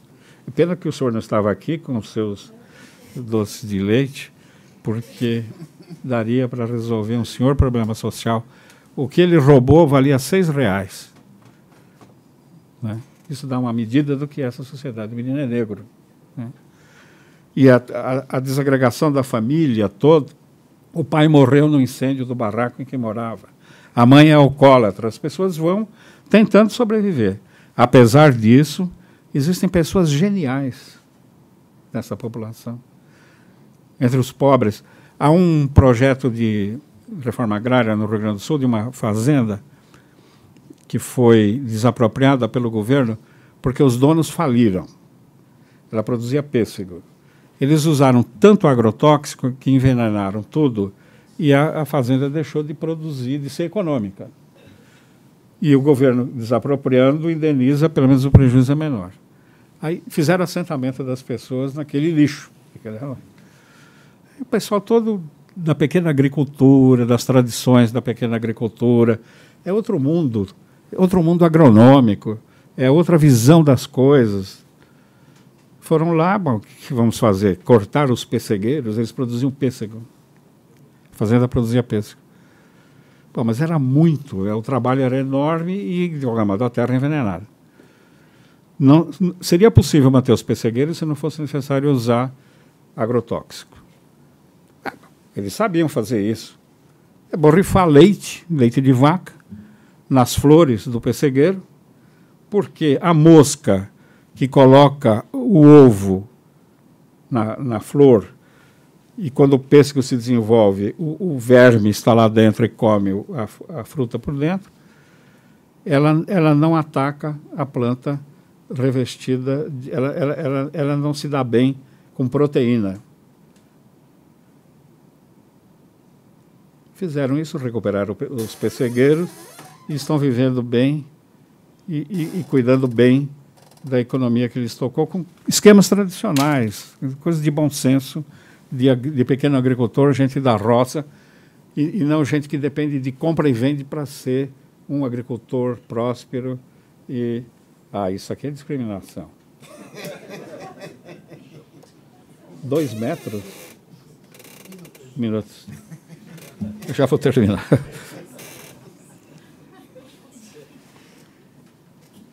Eu acho que é importante, enfim, refletindo sobre todos esses casos, eu poderia contar muitos outros, eu não vou fazer esse, essa maldade com vocês. É, seria interessante assumir a possibilidade de que a vítima, voltando à vítima, possa ela própria definir estratégias de enfrentamento da questão racial. É, não acho que, que, que, o, que o branco culto tenha as melhores soluções necessariamente. Você tem que ouvir o, o, interessado direto. Aí seja o, o, negro, seja o índio, seja o branco pobre. Eu ouvi uma historinha também envolvendo Dom Paulo uma vez, uma reunião eh, na, no Colégio São José, aqui na, perto da, da Catedral da Sé, uma reunião presidida por ele, em que havia muita gente da periferia. E perto de mim tinha um senhor negro sentado. E perto dele tinha uma senhora de classe média que, quando lhe deram a palavra, disse para ele o seguinte: Vocês, e apontava para o homem, e o homem, vocês têm que aprender a ser limpos. Ele olhando. Vocês têm que aprender a varrer a casa. Era toda, toda a visão distorcida, burra, estava lá na cabeça dela. E ele ouvindo. Quando ela terminou de falar, ah, minha senhora, a senhora tem razão. Mas para poder varrer a casa, eu preciso ter uma casa. Que é uma coisa bem elementar. Então, é importante aprender com essas. As pessoas não, não são passivas, não se aceita a injustiça, etc. Não aceita, tá certo? É possível, sim, reagir. Eu acho que o negro tem que, o negro em especial, tem que recuperar a história dos seus êxitos, porque ele age defensivamente e não ativamente. Por exemplo, a Escola Politécnica da Universidade de São Paulo foi fundada por três pessoas. Um branco, fazendeiro, rico, etc. Um negro, o, que era. Não, não o Teodoro Sampaio. Teodoro Sampaio nasceu escravo. Foi alforriado pelo pai, que era um padre. Que depois o levou para o Rio de Janeiro e deu a ele a melhor educação que um branco podia ter. Ele se transformou num grande engenheiro, se transformou, foi historiador, fundador do Instituto Histórico Geográfico de São Paulo estudioso da língua tupi, que é uma língua que todos nós falamos de algum modo. Estamos aqui no Anhangabaú. Quem não fala tupi não pode vir ao Anhangabaú. Não pode ir a Moca, o Ipiranga, o Ibirapuera e por aí vai. Sem contar que nós falamos com sotaque em Angatu, que é essa abundância de vogais numa língua portuguesa que sofre em Portugal da abundância de consoantes. É, é, e o outro foi o Ramos de Azevedo. A mãe era negra. Então, os três fundaram a Escola Politécnica. Ninguém, os alunos brigam tanto por tantas coisas na USP, não brigam por isso, pela própria história. Eles não brigam pela própria história. Eles, eles não brigam pelos próprios êxitos, pelas conquistas do seu grupo de referência. Né? E, e por aí vai. A Joconda Mussolini era mulata. A mãe dela era negra. Né? Nunca, ela, ela não, não, não tocava nisso. Joconda Mussolini foi nossa professora, grande antropóloga, excelente pessoa. Então, uma, tem que quebrar esses bloqueios. Não é aquela história do negro é, é, lindo, porque se fez nos Estados Unidos deu certo. Aqui o padrão é outro. É lindo mesmo, mas é, é, não é essa a questão fundamental. Há outras questões fundamentais. De um modo geral, é isso que eu, que eu tenho praticamente a dizer como uma espécie de nota de rodapé atrevida à fala do professor Hélio Santos. Obrigado.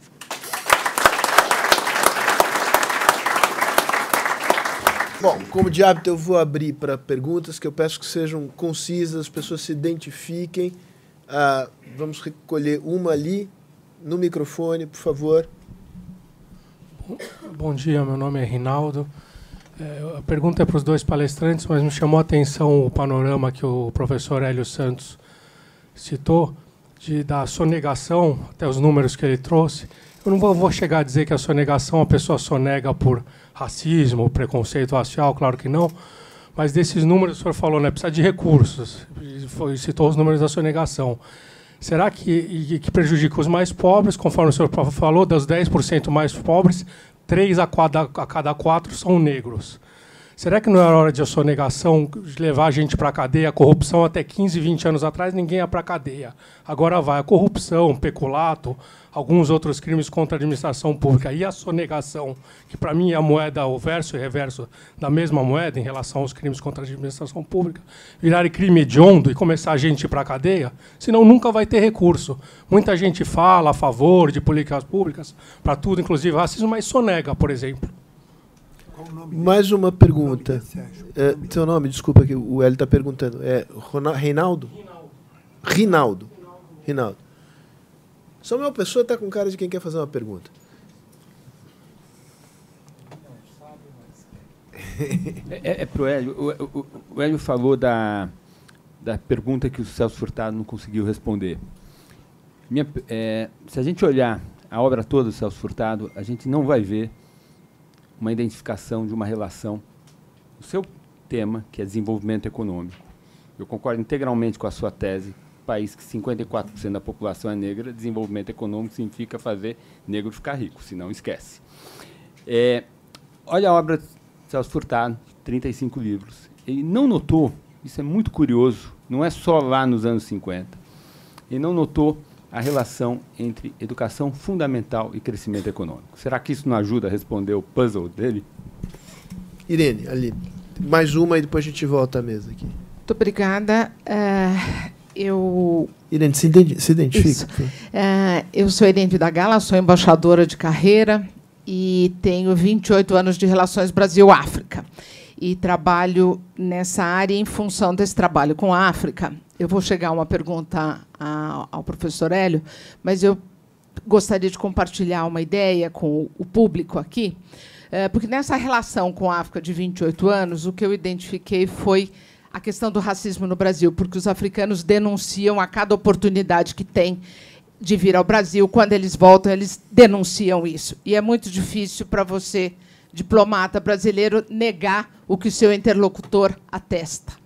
Em função disso, então, eu comecei a estudar o tema e ficou claro para mim, como diz o professor Hélio Santos, que a questão da luta contra o racismo é do interesse nacional brasileiro e, portanto, tem que ser incluída na agenda da política externa. Temos aqui dois chanceleres. Nessa minha, e eu acho que essa tentativa de contribuição eu gostaria do seu comentário, porque trabalhando com relações Brasil-África e reconhecendo a situação do Brasil no tocante ao racismo, eu identifiquei uma relação clara entre o descaso que o Brasil tem com relação à África, em que usa um discurso que fala de 50% da população, mas que não o aplica, é, no ponto de vista de ações. Então, a minha percepção é que o mesmo racismo que está estruturado na sociedade brasileira se projeta na relação do Brasil com a África. Então, nós podemos trabalhar o sentido inverso disso, que é uma proposta de usar a política externa como ação afirmativa. Como é que a relação com a África pode funcionar na luta contra o racismo?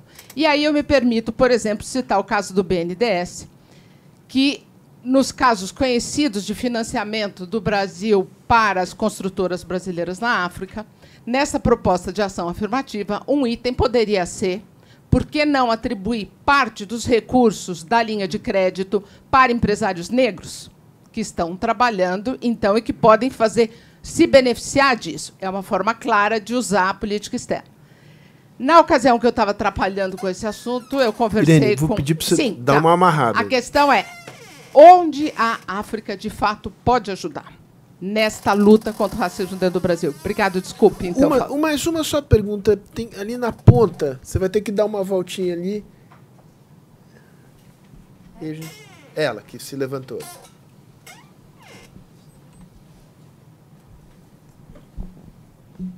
Oi, bom dia. É, meu nome é Gisela da Silva, eu sou engenheira, então eu conheço a história do Teodoro. Repete seu nome que o Hélio quer anotar. Gisela da Silva. É, eu- é, a minha pergunta é como incentivar negros a fazerem mestrado e doutorado na Politécnica, USP São Paulo? Muito bom. Obrigada. Ah, deixa eu pedir. Aqui tem uma, uma questão de ordem. Aqui tem várias pessoas querendo fazer perguntas. Eu- aí a minha pergunta é para vocês. Podemos colher mais duas, três e aí vocês respondem todas em conjunto ou vocês preferem respondê-las agora e depois eu faço uma segunda rodada?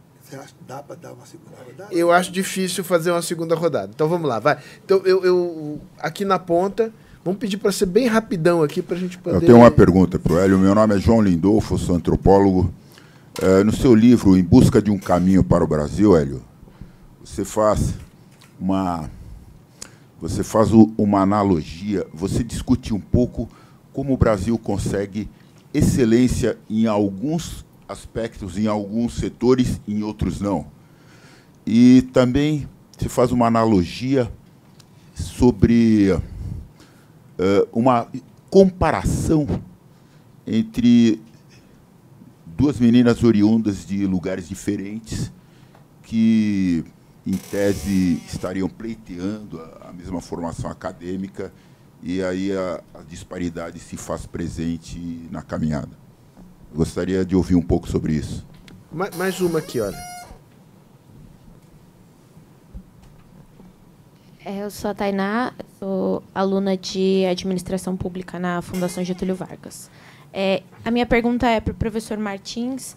Eu queria só entender, quando o senhor falou sobre o programa concebido antropologicamente, o programa de é, políticas afirmativas, que eu não consegui entender muito bem o que o senhor estava querendo dizer com o desenho de um programa que é antropologicamente concebido. Mais duas. Uma aqui e, e aí André e vocês têm que arbitrar entre vocês quem é que fala. Ah, só você? Ah, tá bom. Então tá bom. É Rapidinho. Marilena, eu sou de Santo André, de uma associação da sociedade civil, Rede Beija-Flor. Eu quero tirar a fala do professor Martins da nota de rodapé e colocar no mesmo estatuto do professor Hélio Santos. Porque a minha pergunta é que no ano que vem teremos eleições municipais, portanto, não na esfera nacional, e a questão de ouvir a vítima me parece que é central, porque no município não teremos condições de atuar nos campos que sejam no âmbito nacional. Então, a minha pergunta é para os dois: como é que a gente pode atuar no âmbito municipal, tendo como foco a vítima? Legal. André, última e aí volta. André tá lá no fundo.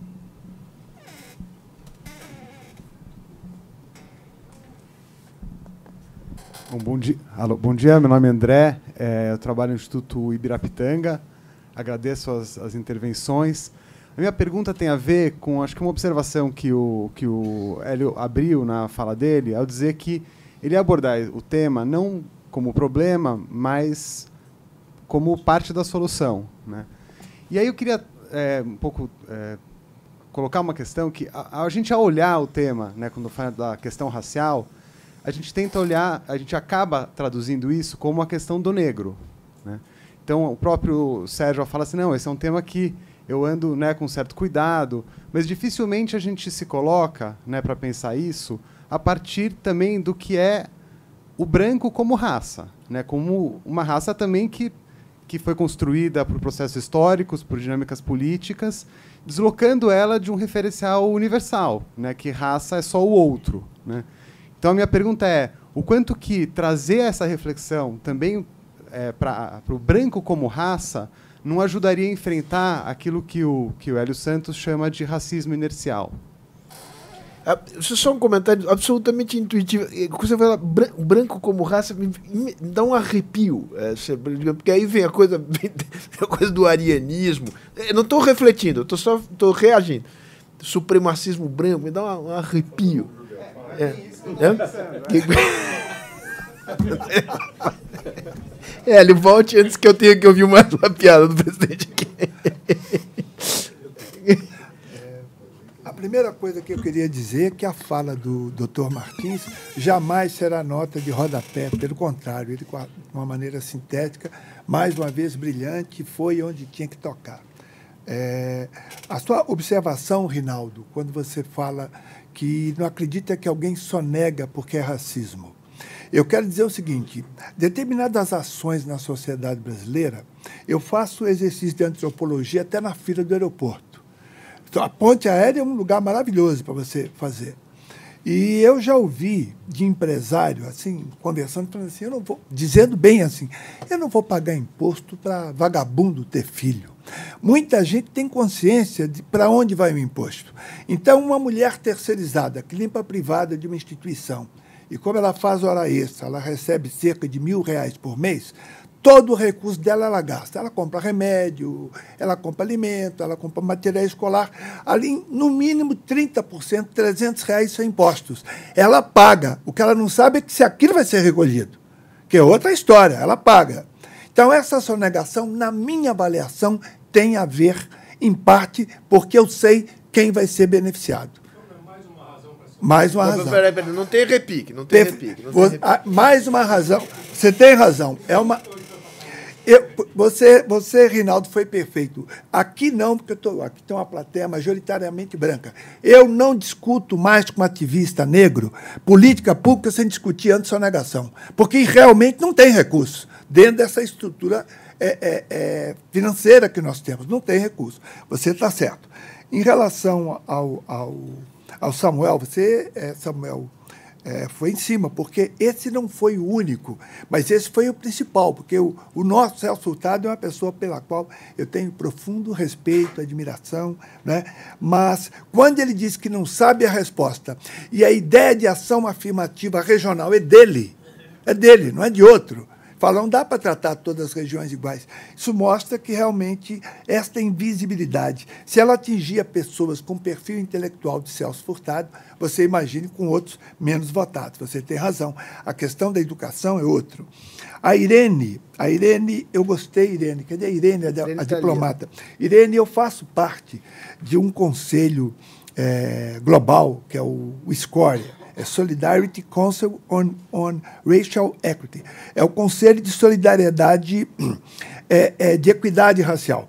Esse conselho ele é bancado pela Fundação Keller. A presidenta é uma mulher negra.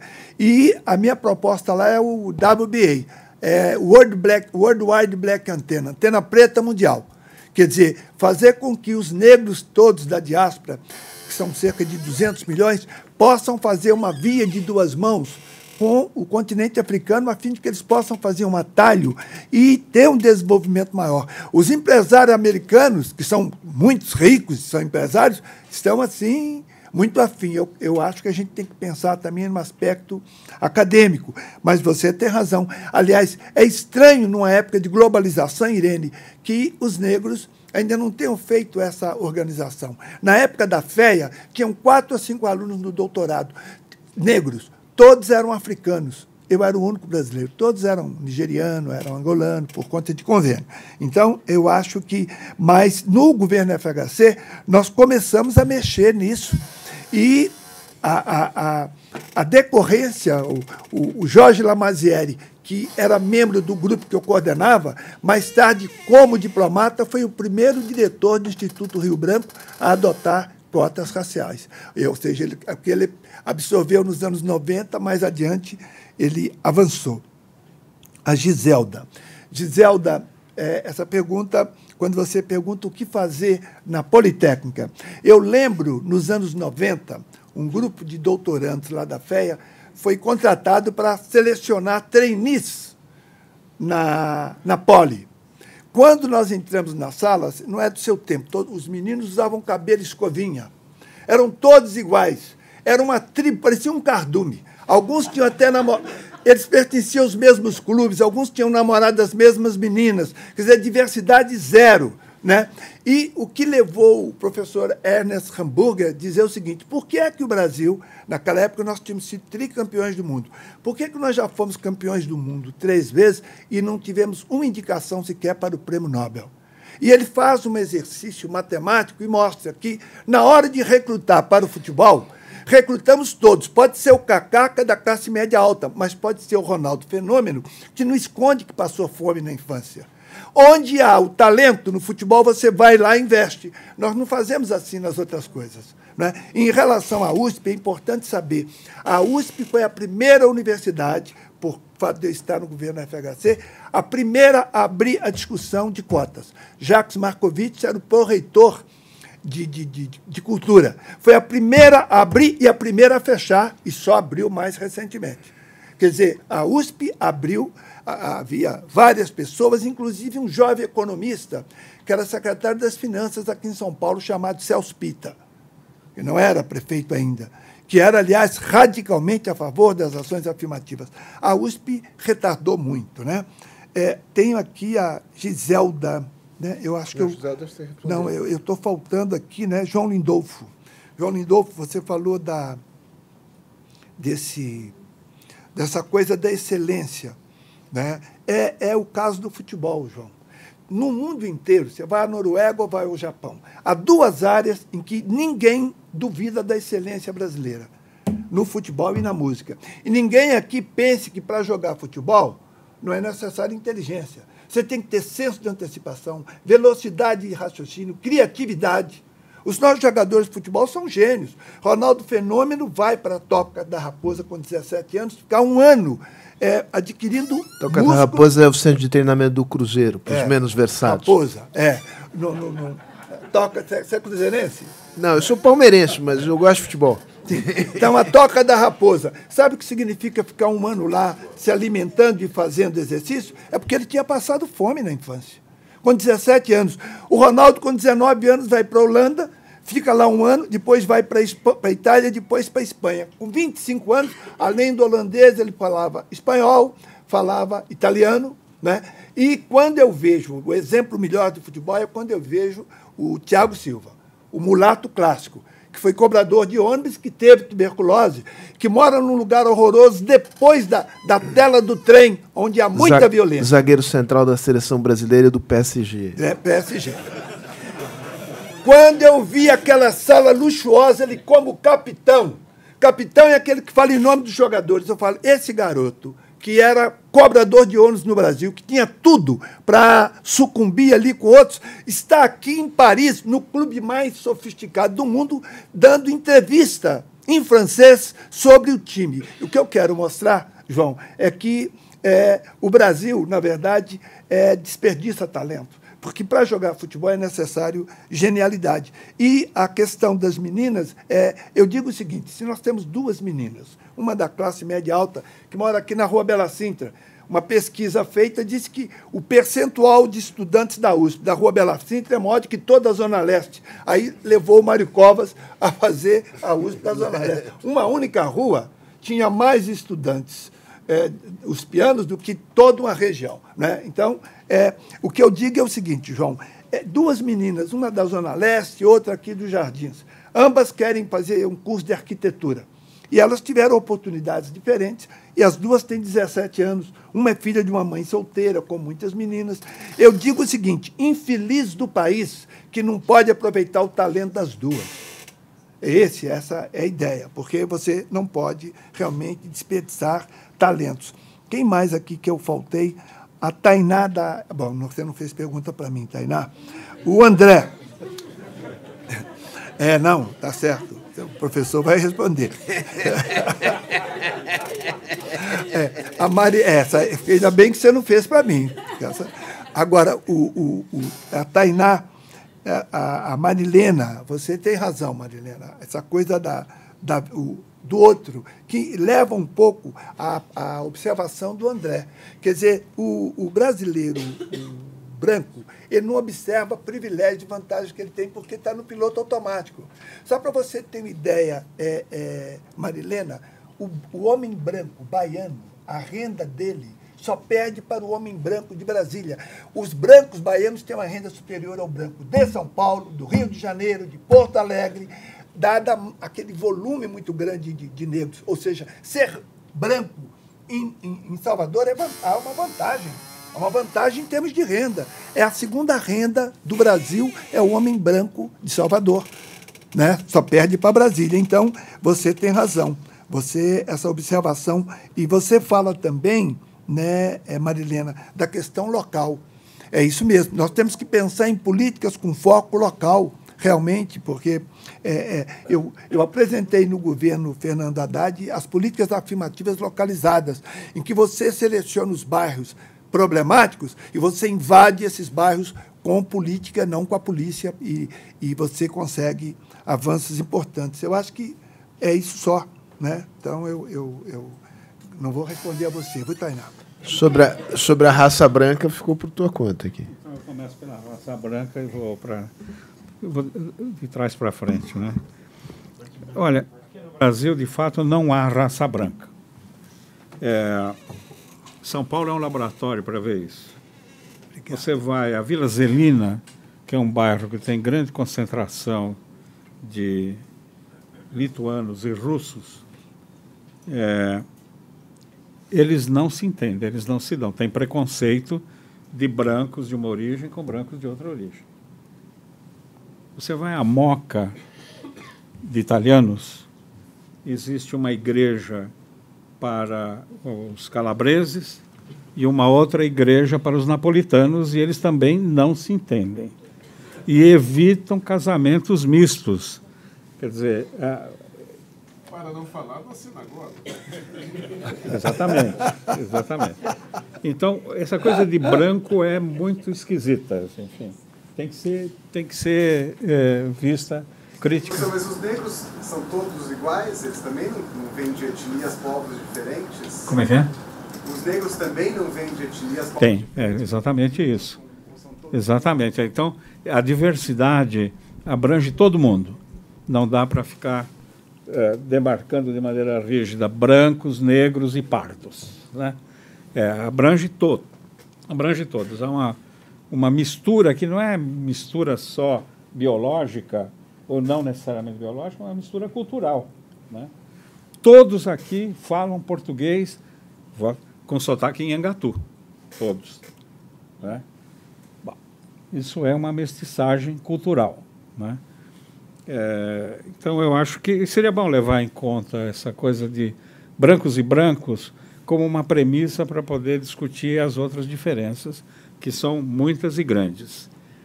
Aqui em São Paulo, havia, no século XVIII e foi até o século XIX, é, três igrejas de, de, de, estrutura racial. Uma, Nossa Senhora do Rosário dos Homens Pretos, Sim. que ainda existe ali no Largo Paysandu. do Paissandu. Existia a Igreja de Nossa Senhora dos Homens Pardos, que eram os índios, ainda era assim e a Igreja de Nossa Senhora dos Homens Brancos.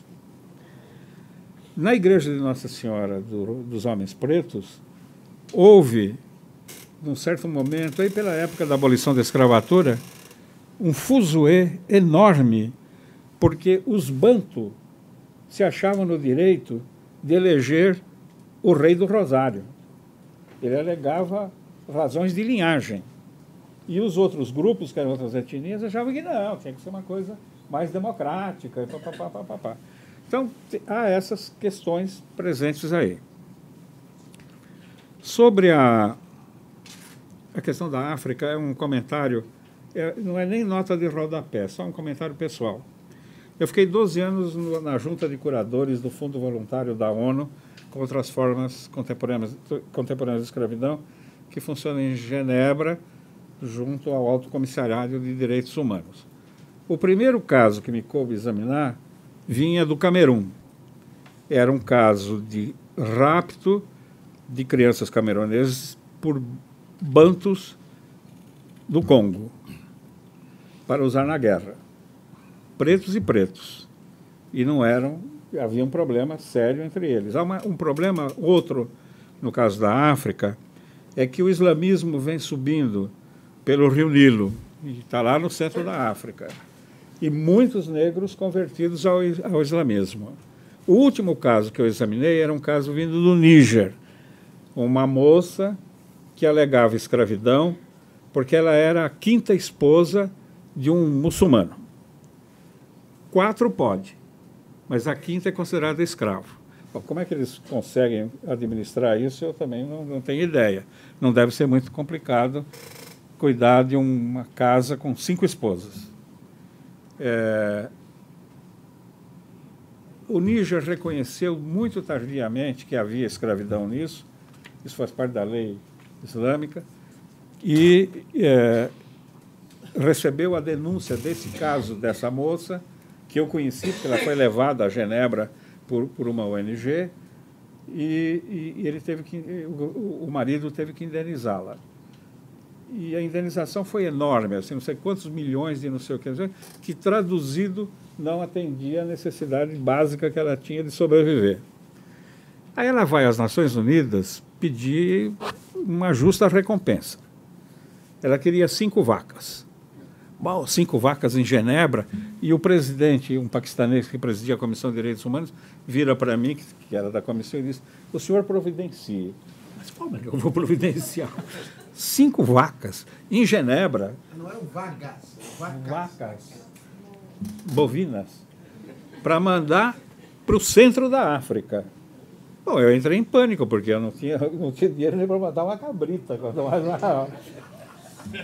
Bom, aí apareceu uma ONG lá que estava de prontidão para essas coisas. Não, não, nós vamos resolver isso. Então há uma, há uma questão tradicional. Foram os árabes que introduziram a escravidão, a captura de escravos na África. Tem todo um, um conjunto de estudos sobre isso. Né? Criaram, criaram um sistema de escravização das pessoas. Sobre as eleições do ano que vem, eh, eu também estou muito curioso em relação a essas eleições, porque eu acho que essa situação anômala que está aí vai ter alguma resposta na eleição municipal. A questão da vítima, no caso do ABC em particular, é bastante complicado porque a proporção de negros é muito pequena. Uh, muita gente de fora. Depende da mobilização da população, dela se descobrir como personagem de uma causa que tem que ser levada para o processo eleitoral. Né? Não tem acontecido isso, isso é verdade. E em outros lugares também não. Sim, é questão de ver o que pode, que pode acontecer. A questão da pós-graduação na Poli, vale a pena verificar que programas eles têm nessa área. Há uma. É, é importante ver que programas eles têm nessa área de acesso à pós-graduação por pessoas, por exemplo, por, negros ou populações indígenas, né? O cursinho da Poli tem uma tradição importante de favorecimento e de apoio a, aos estudantes em geral, graduação e pós-graduação. Acho que vale a pena conversar com eles. Eles têm o melhor cursinho de Grêmio Estudantil de São Paulo, com, com grande êxito no ingresso na universidade. É, e uma notinha que eu não queria deixar passar. Eu fiz parte do Conselho Universitário representando a FAPESP na Unesp e na Unicamp. E na Unesp houve uma pressão muito grande do, do, do, do, do pessoal ligado ao Frei, Frei Davi, se não me engano, uh, no sentido de aceitar o regime de cotas. E a universidade demonstrou uma grande prontidão nesse sentido e aceitou o regime de cotas. num dos anos que eu estava lá, um problema que surgiu foi o seguinte: alunos negros que ingressaram pelo regime de cotas tiveram melhores notas do que alunos do regime comum. Se eles tivessem entrado pelo regime comum, eles estariam lá tranquilamente pelo regime de cotas. Provavelmente é uma estratégia para forçar a, a, situação e definir que, olha, tem negro que consegue ter melhor desempenho que a média dos estudantes. Nós ainda não sabemos muito sobre o desempenho dos estudantes que têm ingressado no regime de cotas, pelo regime de cotas nas várias universidades. Informalmente, as informações são de que eles têm tido excelente desempenho, que, portanto, a, a barreira do vestibular não é uma barreira justa, porque está excluindo gente muito capaz que poderia ingressar na universidade tranquilamente. Tem alguma coisa errada. Nós não sabemos o que é. Esse, esse é o problema. Mas tem alguma coisa errada na proposta do vestibular. Acho que é isso. Então, presidente, uh... Não, eu quero só agradecer aos, aos dois aqui, ao Hélio e ao Martins. O Hélio sabe quanto nós tentamos, quando, quando eu tinha alguma ação política partidária, no antigo MDB, nós tentamos colocar uh, em prática aquilo que nós pensávamos. Era preciso ter uma representação negra mais forte. Foi quando eu conheci o Hélio. Tentamos aí fazer. Eu forçava muito a barra para ter candidatos a vereador em toda parte para poder eleger um deputado. Eu acho que essa questão que, nós, que, que aqui foi aventada, diz respeito ao racismo e ao racismo contra negro, etc., etc., o Hélio defendeu muito bem, que é uma questão nacional é, do desenvolvimento, e é, e é verdade, abrange vários setores. Durante muitos anos eu examinava na USP o vestibular. E no vestibular tinha sempre prova de francês e inglês. É uma maldade, porque o, o rapazinho chegava ali, a moça lê alto. Então já não sabe ler alto, lê Racine, vai ler nada, não sabe. Né? Interpreta, não interpreta. É uma barreira de classe. Né? O Brasil tem muito preconceito, e não é só de raça, é de classe também, que se misturam. Né? E é preciso que uh, se, se entenda esse processo e entender que depende de forma de comportamento, e é preciso dizer alguma exemplaridade também. Eu me recordo que uma vez eu estava em campanha no ABC, ao lado do Mário Covas. E o Mário Covas disse que eu tinha o pé na, na cozinha. Isso saiu no jornal todo como frase minha. Eu, eu gostei, porque eu acho que é importante você assumir que, que importa que tenha pé na cozinha. Vamos em frente. E passei a dizer que era meu, não foi na hora, naquele, naquele momento. Eu estava como repórter nessa situação. É, é. Eu me lembro exatamente disso. Mário Covas atrás do senhor. Isso. Ele tem um pé na cozinha. É, é, ele que, que é, que é uma frase típica da minha cidade de Santos. É. Aí o senhor só falou assim, é. É. Aí saiu como presidente e falou mas, que tem um Mas eu nunca desmenti, porque eu achei muito importante. Mas, mas que, obviamente, é. tem uma conotação, digamos, não é neutra a frase. A frase tem uma conotação não, não é negativa, pejorativa. Pejorativa. É, tem uma conotação pejorativa. Pejorativa. É, é. Bom, como eu tinha estudado muito a questão racial, por causa do Florestan, do Bastille, que eu fui assistente do, do, dos dois, trabalhei com os dois, nós trabalhamos e tal, eu achei que era até importante dizer isso.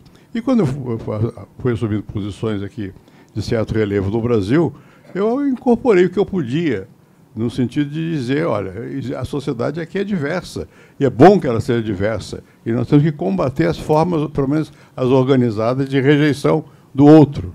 Tem que aceitar a, a diferença como uma qualidade, como uma, uma, situação que a gente tem que tirar proveito dessa diferenciação.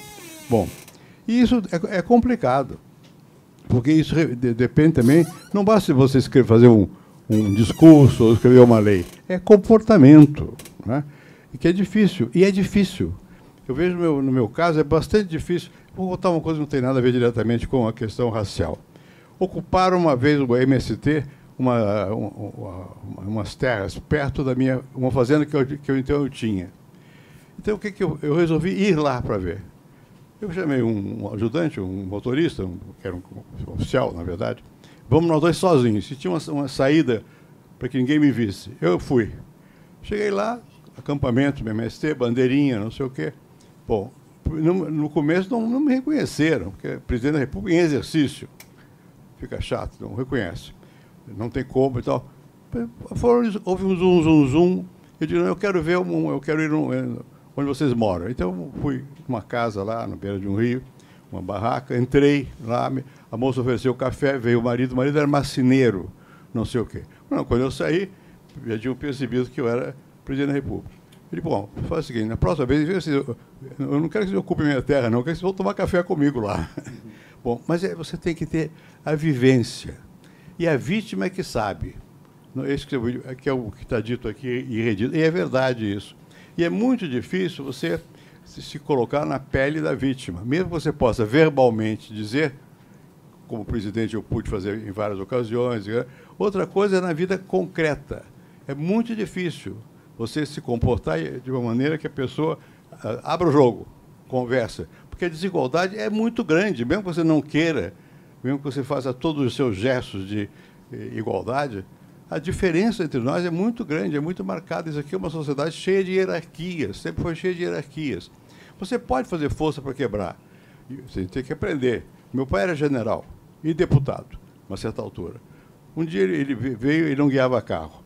Tomou um, um táxi, o táxi começou a rodar, ele mandou parar o táxi, o motorista mandou prender meu pai. O cara o senhor, o senhor prendeu, foi para a delegacia. Meu pai não declarou que era general nem deputado.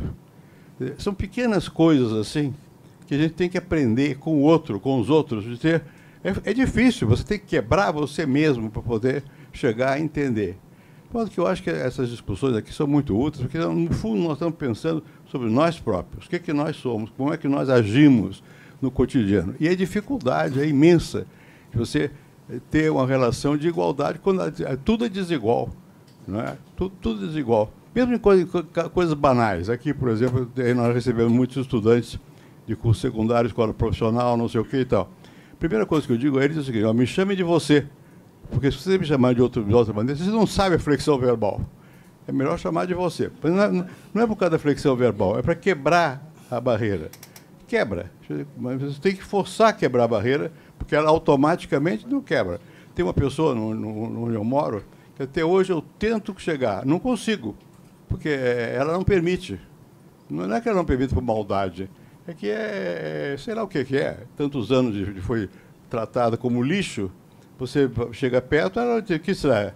O que, que, ele quer de mim? Não quero nada. Quero simplesmente que ela perceba que somos seres humanos. No fundo é isso. E é muito difícil ser ser, ser humano, simplesmente, não ser status. Né? É, então, eu acho que vocês têm razão no que disseram aqui. Isso, no fundo, é uma é questão nossa, nacional. Né? Eu sei que não é só. É diferente nos Estados Unidos daqui. Né? Nós disfarçamos muito mais a, nossa escala de, de, de, hierarquias aqui do, do que lá. Mas, por isso mesmo, aqui é mais difícil você galgar posições, porque é um jogo meio fingido, que somos iguais sem ser. Né? Nos Estados Unidos é mais aberto, somos desiguais, aí tem que lutar, tem que conseguir. Aqui é, era mais disfarçado, agora está sendo mais, é, mais aberto. Por fim, na questão de cotas. Bom, eu sempre fui partidário da cota. E eu não, nunca vi nenhum estudo objetivo sobre os dois grupos, os que entram pela cota e os que não entram. Tem estudos interessantes, desculpe interromper, presidente, estudos interessantes do professor Naércio Menezes, Sim, que mostram é. justamente isso, que os que entram por cotas rapidamente sobem. atingem. É. O que eu ia dizer que sobem, porque eu tenho. Você conhece, ele vem aqui muito, Medina. O Medina é, pega o pessoal da medicina, que é uma área difícil, e pega os alunos de cota para dar complementação e diz que depois ninguém, ninguém nem sabe se, é, se veio da cota ou não veio da cota. Vem do, do, do talento. Né?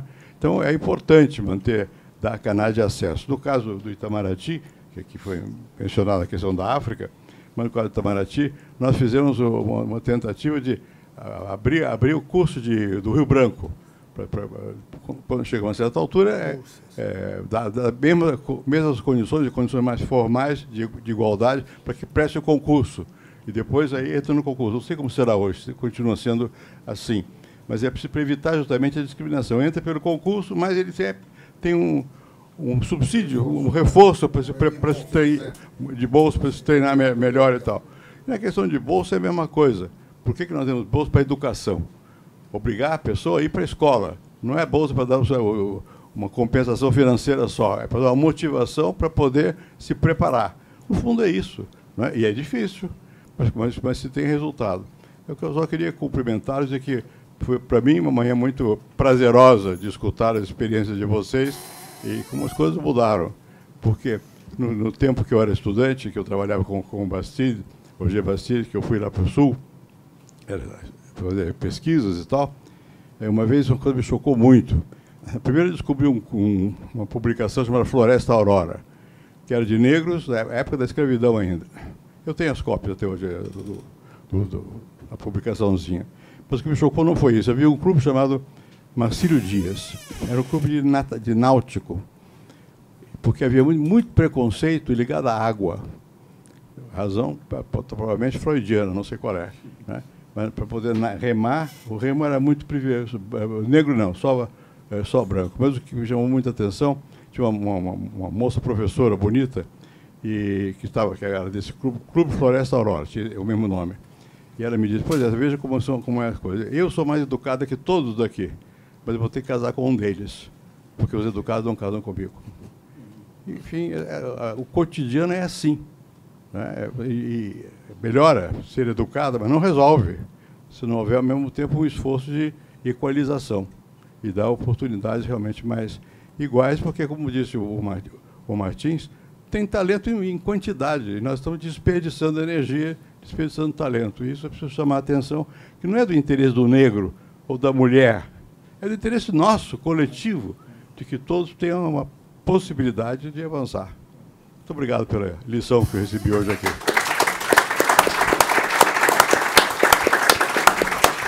Bem, só, só me resta eh, encerrar dizendo que acho que, além de interessante, para mim, acho que fez bem para todo mundo. Nós estamos vivendo uma atmosfera de tamanho preconceito, tamanho desrespeito, tamanha boçalidade, que tem um ambiente em que a gente possa conversar sobre nós mesmos, sobre as nossas dificuldades, numa perspectiva, digamos, uh, aberta. Acho que é, mal não faz.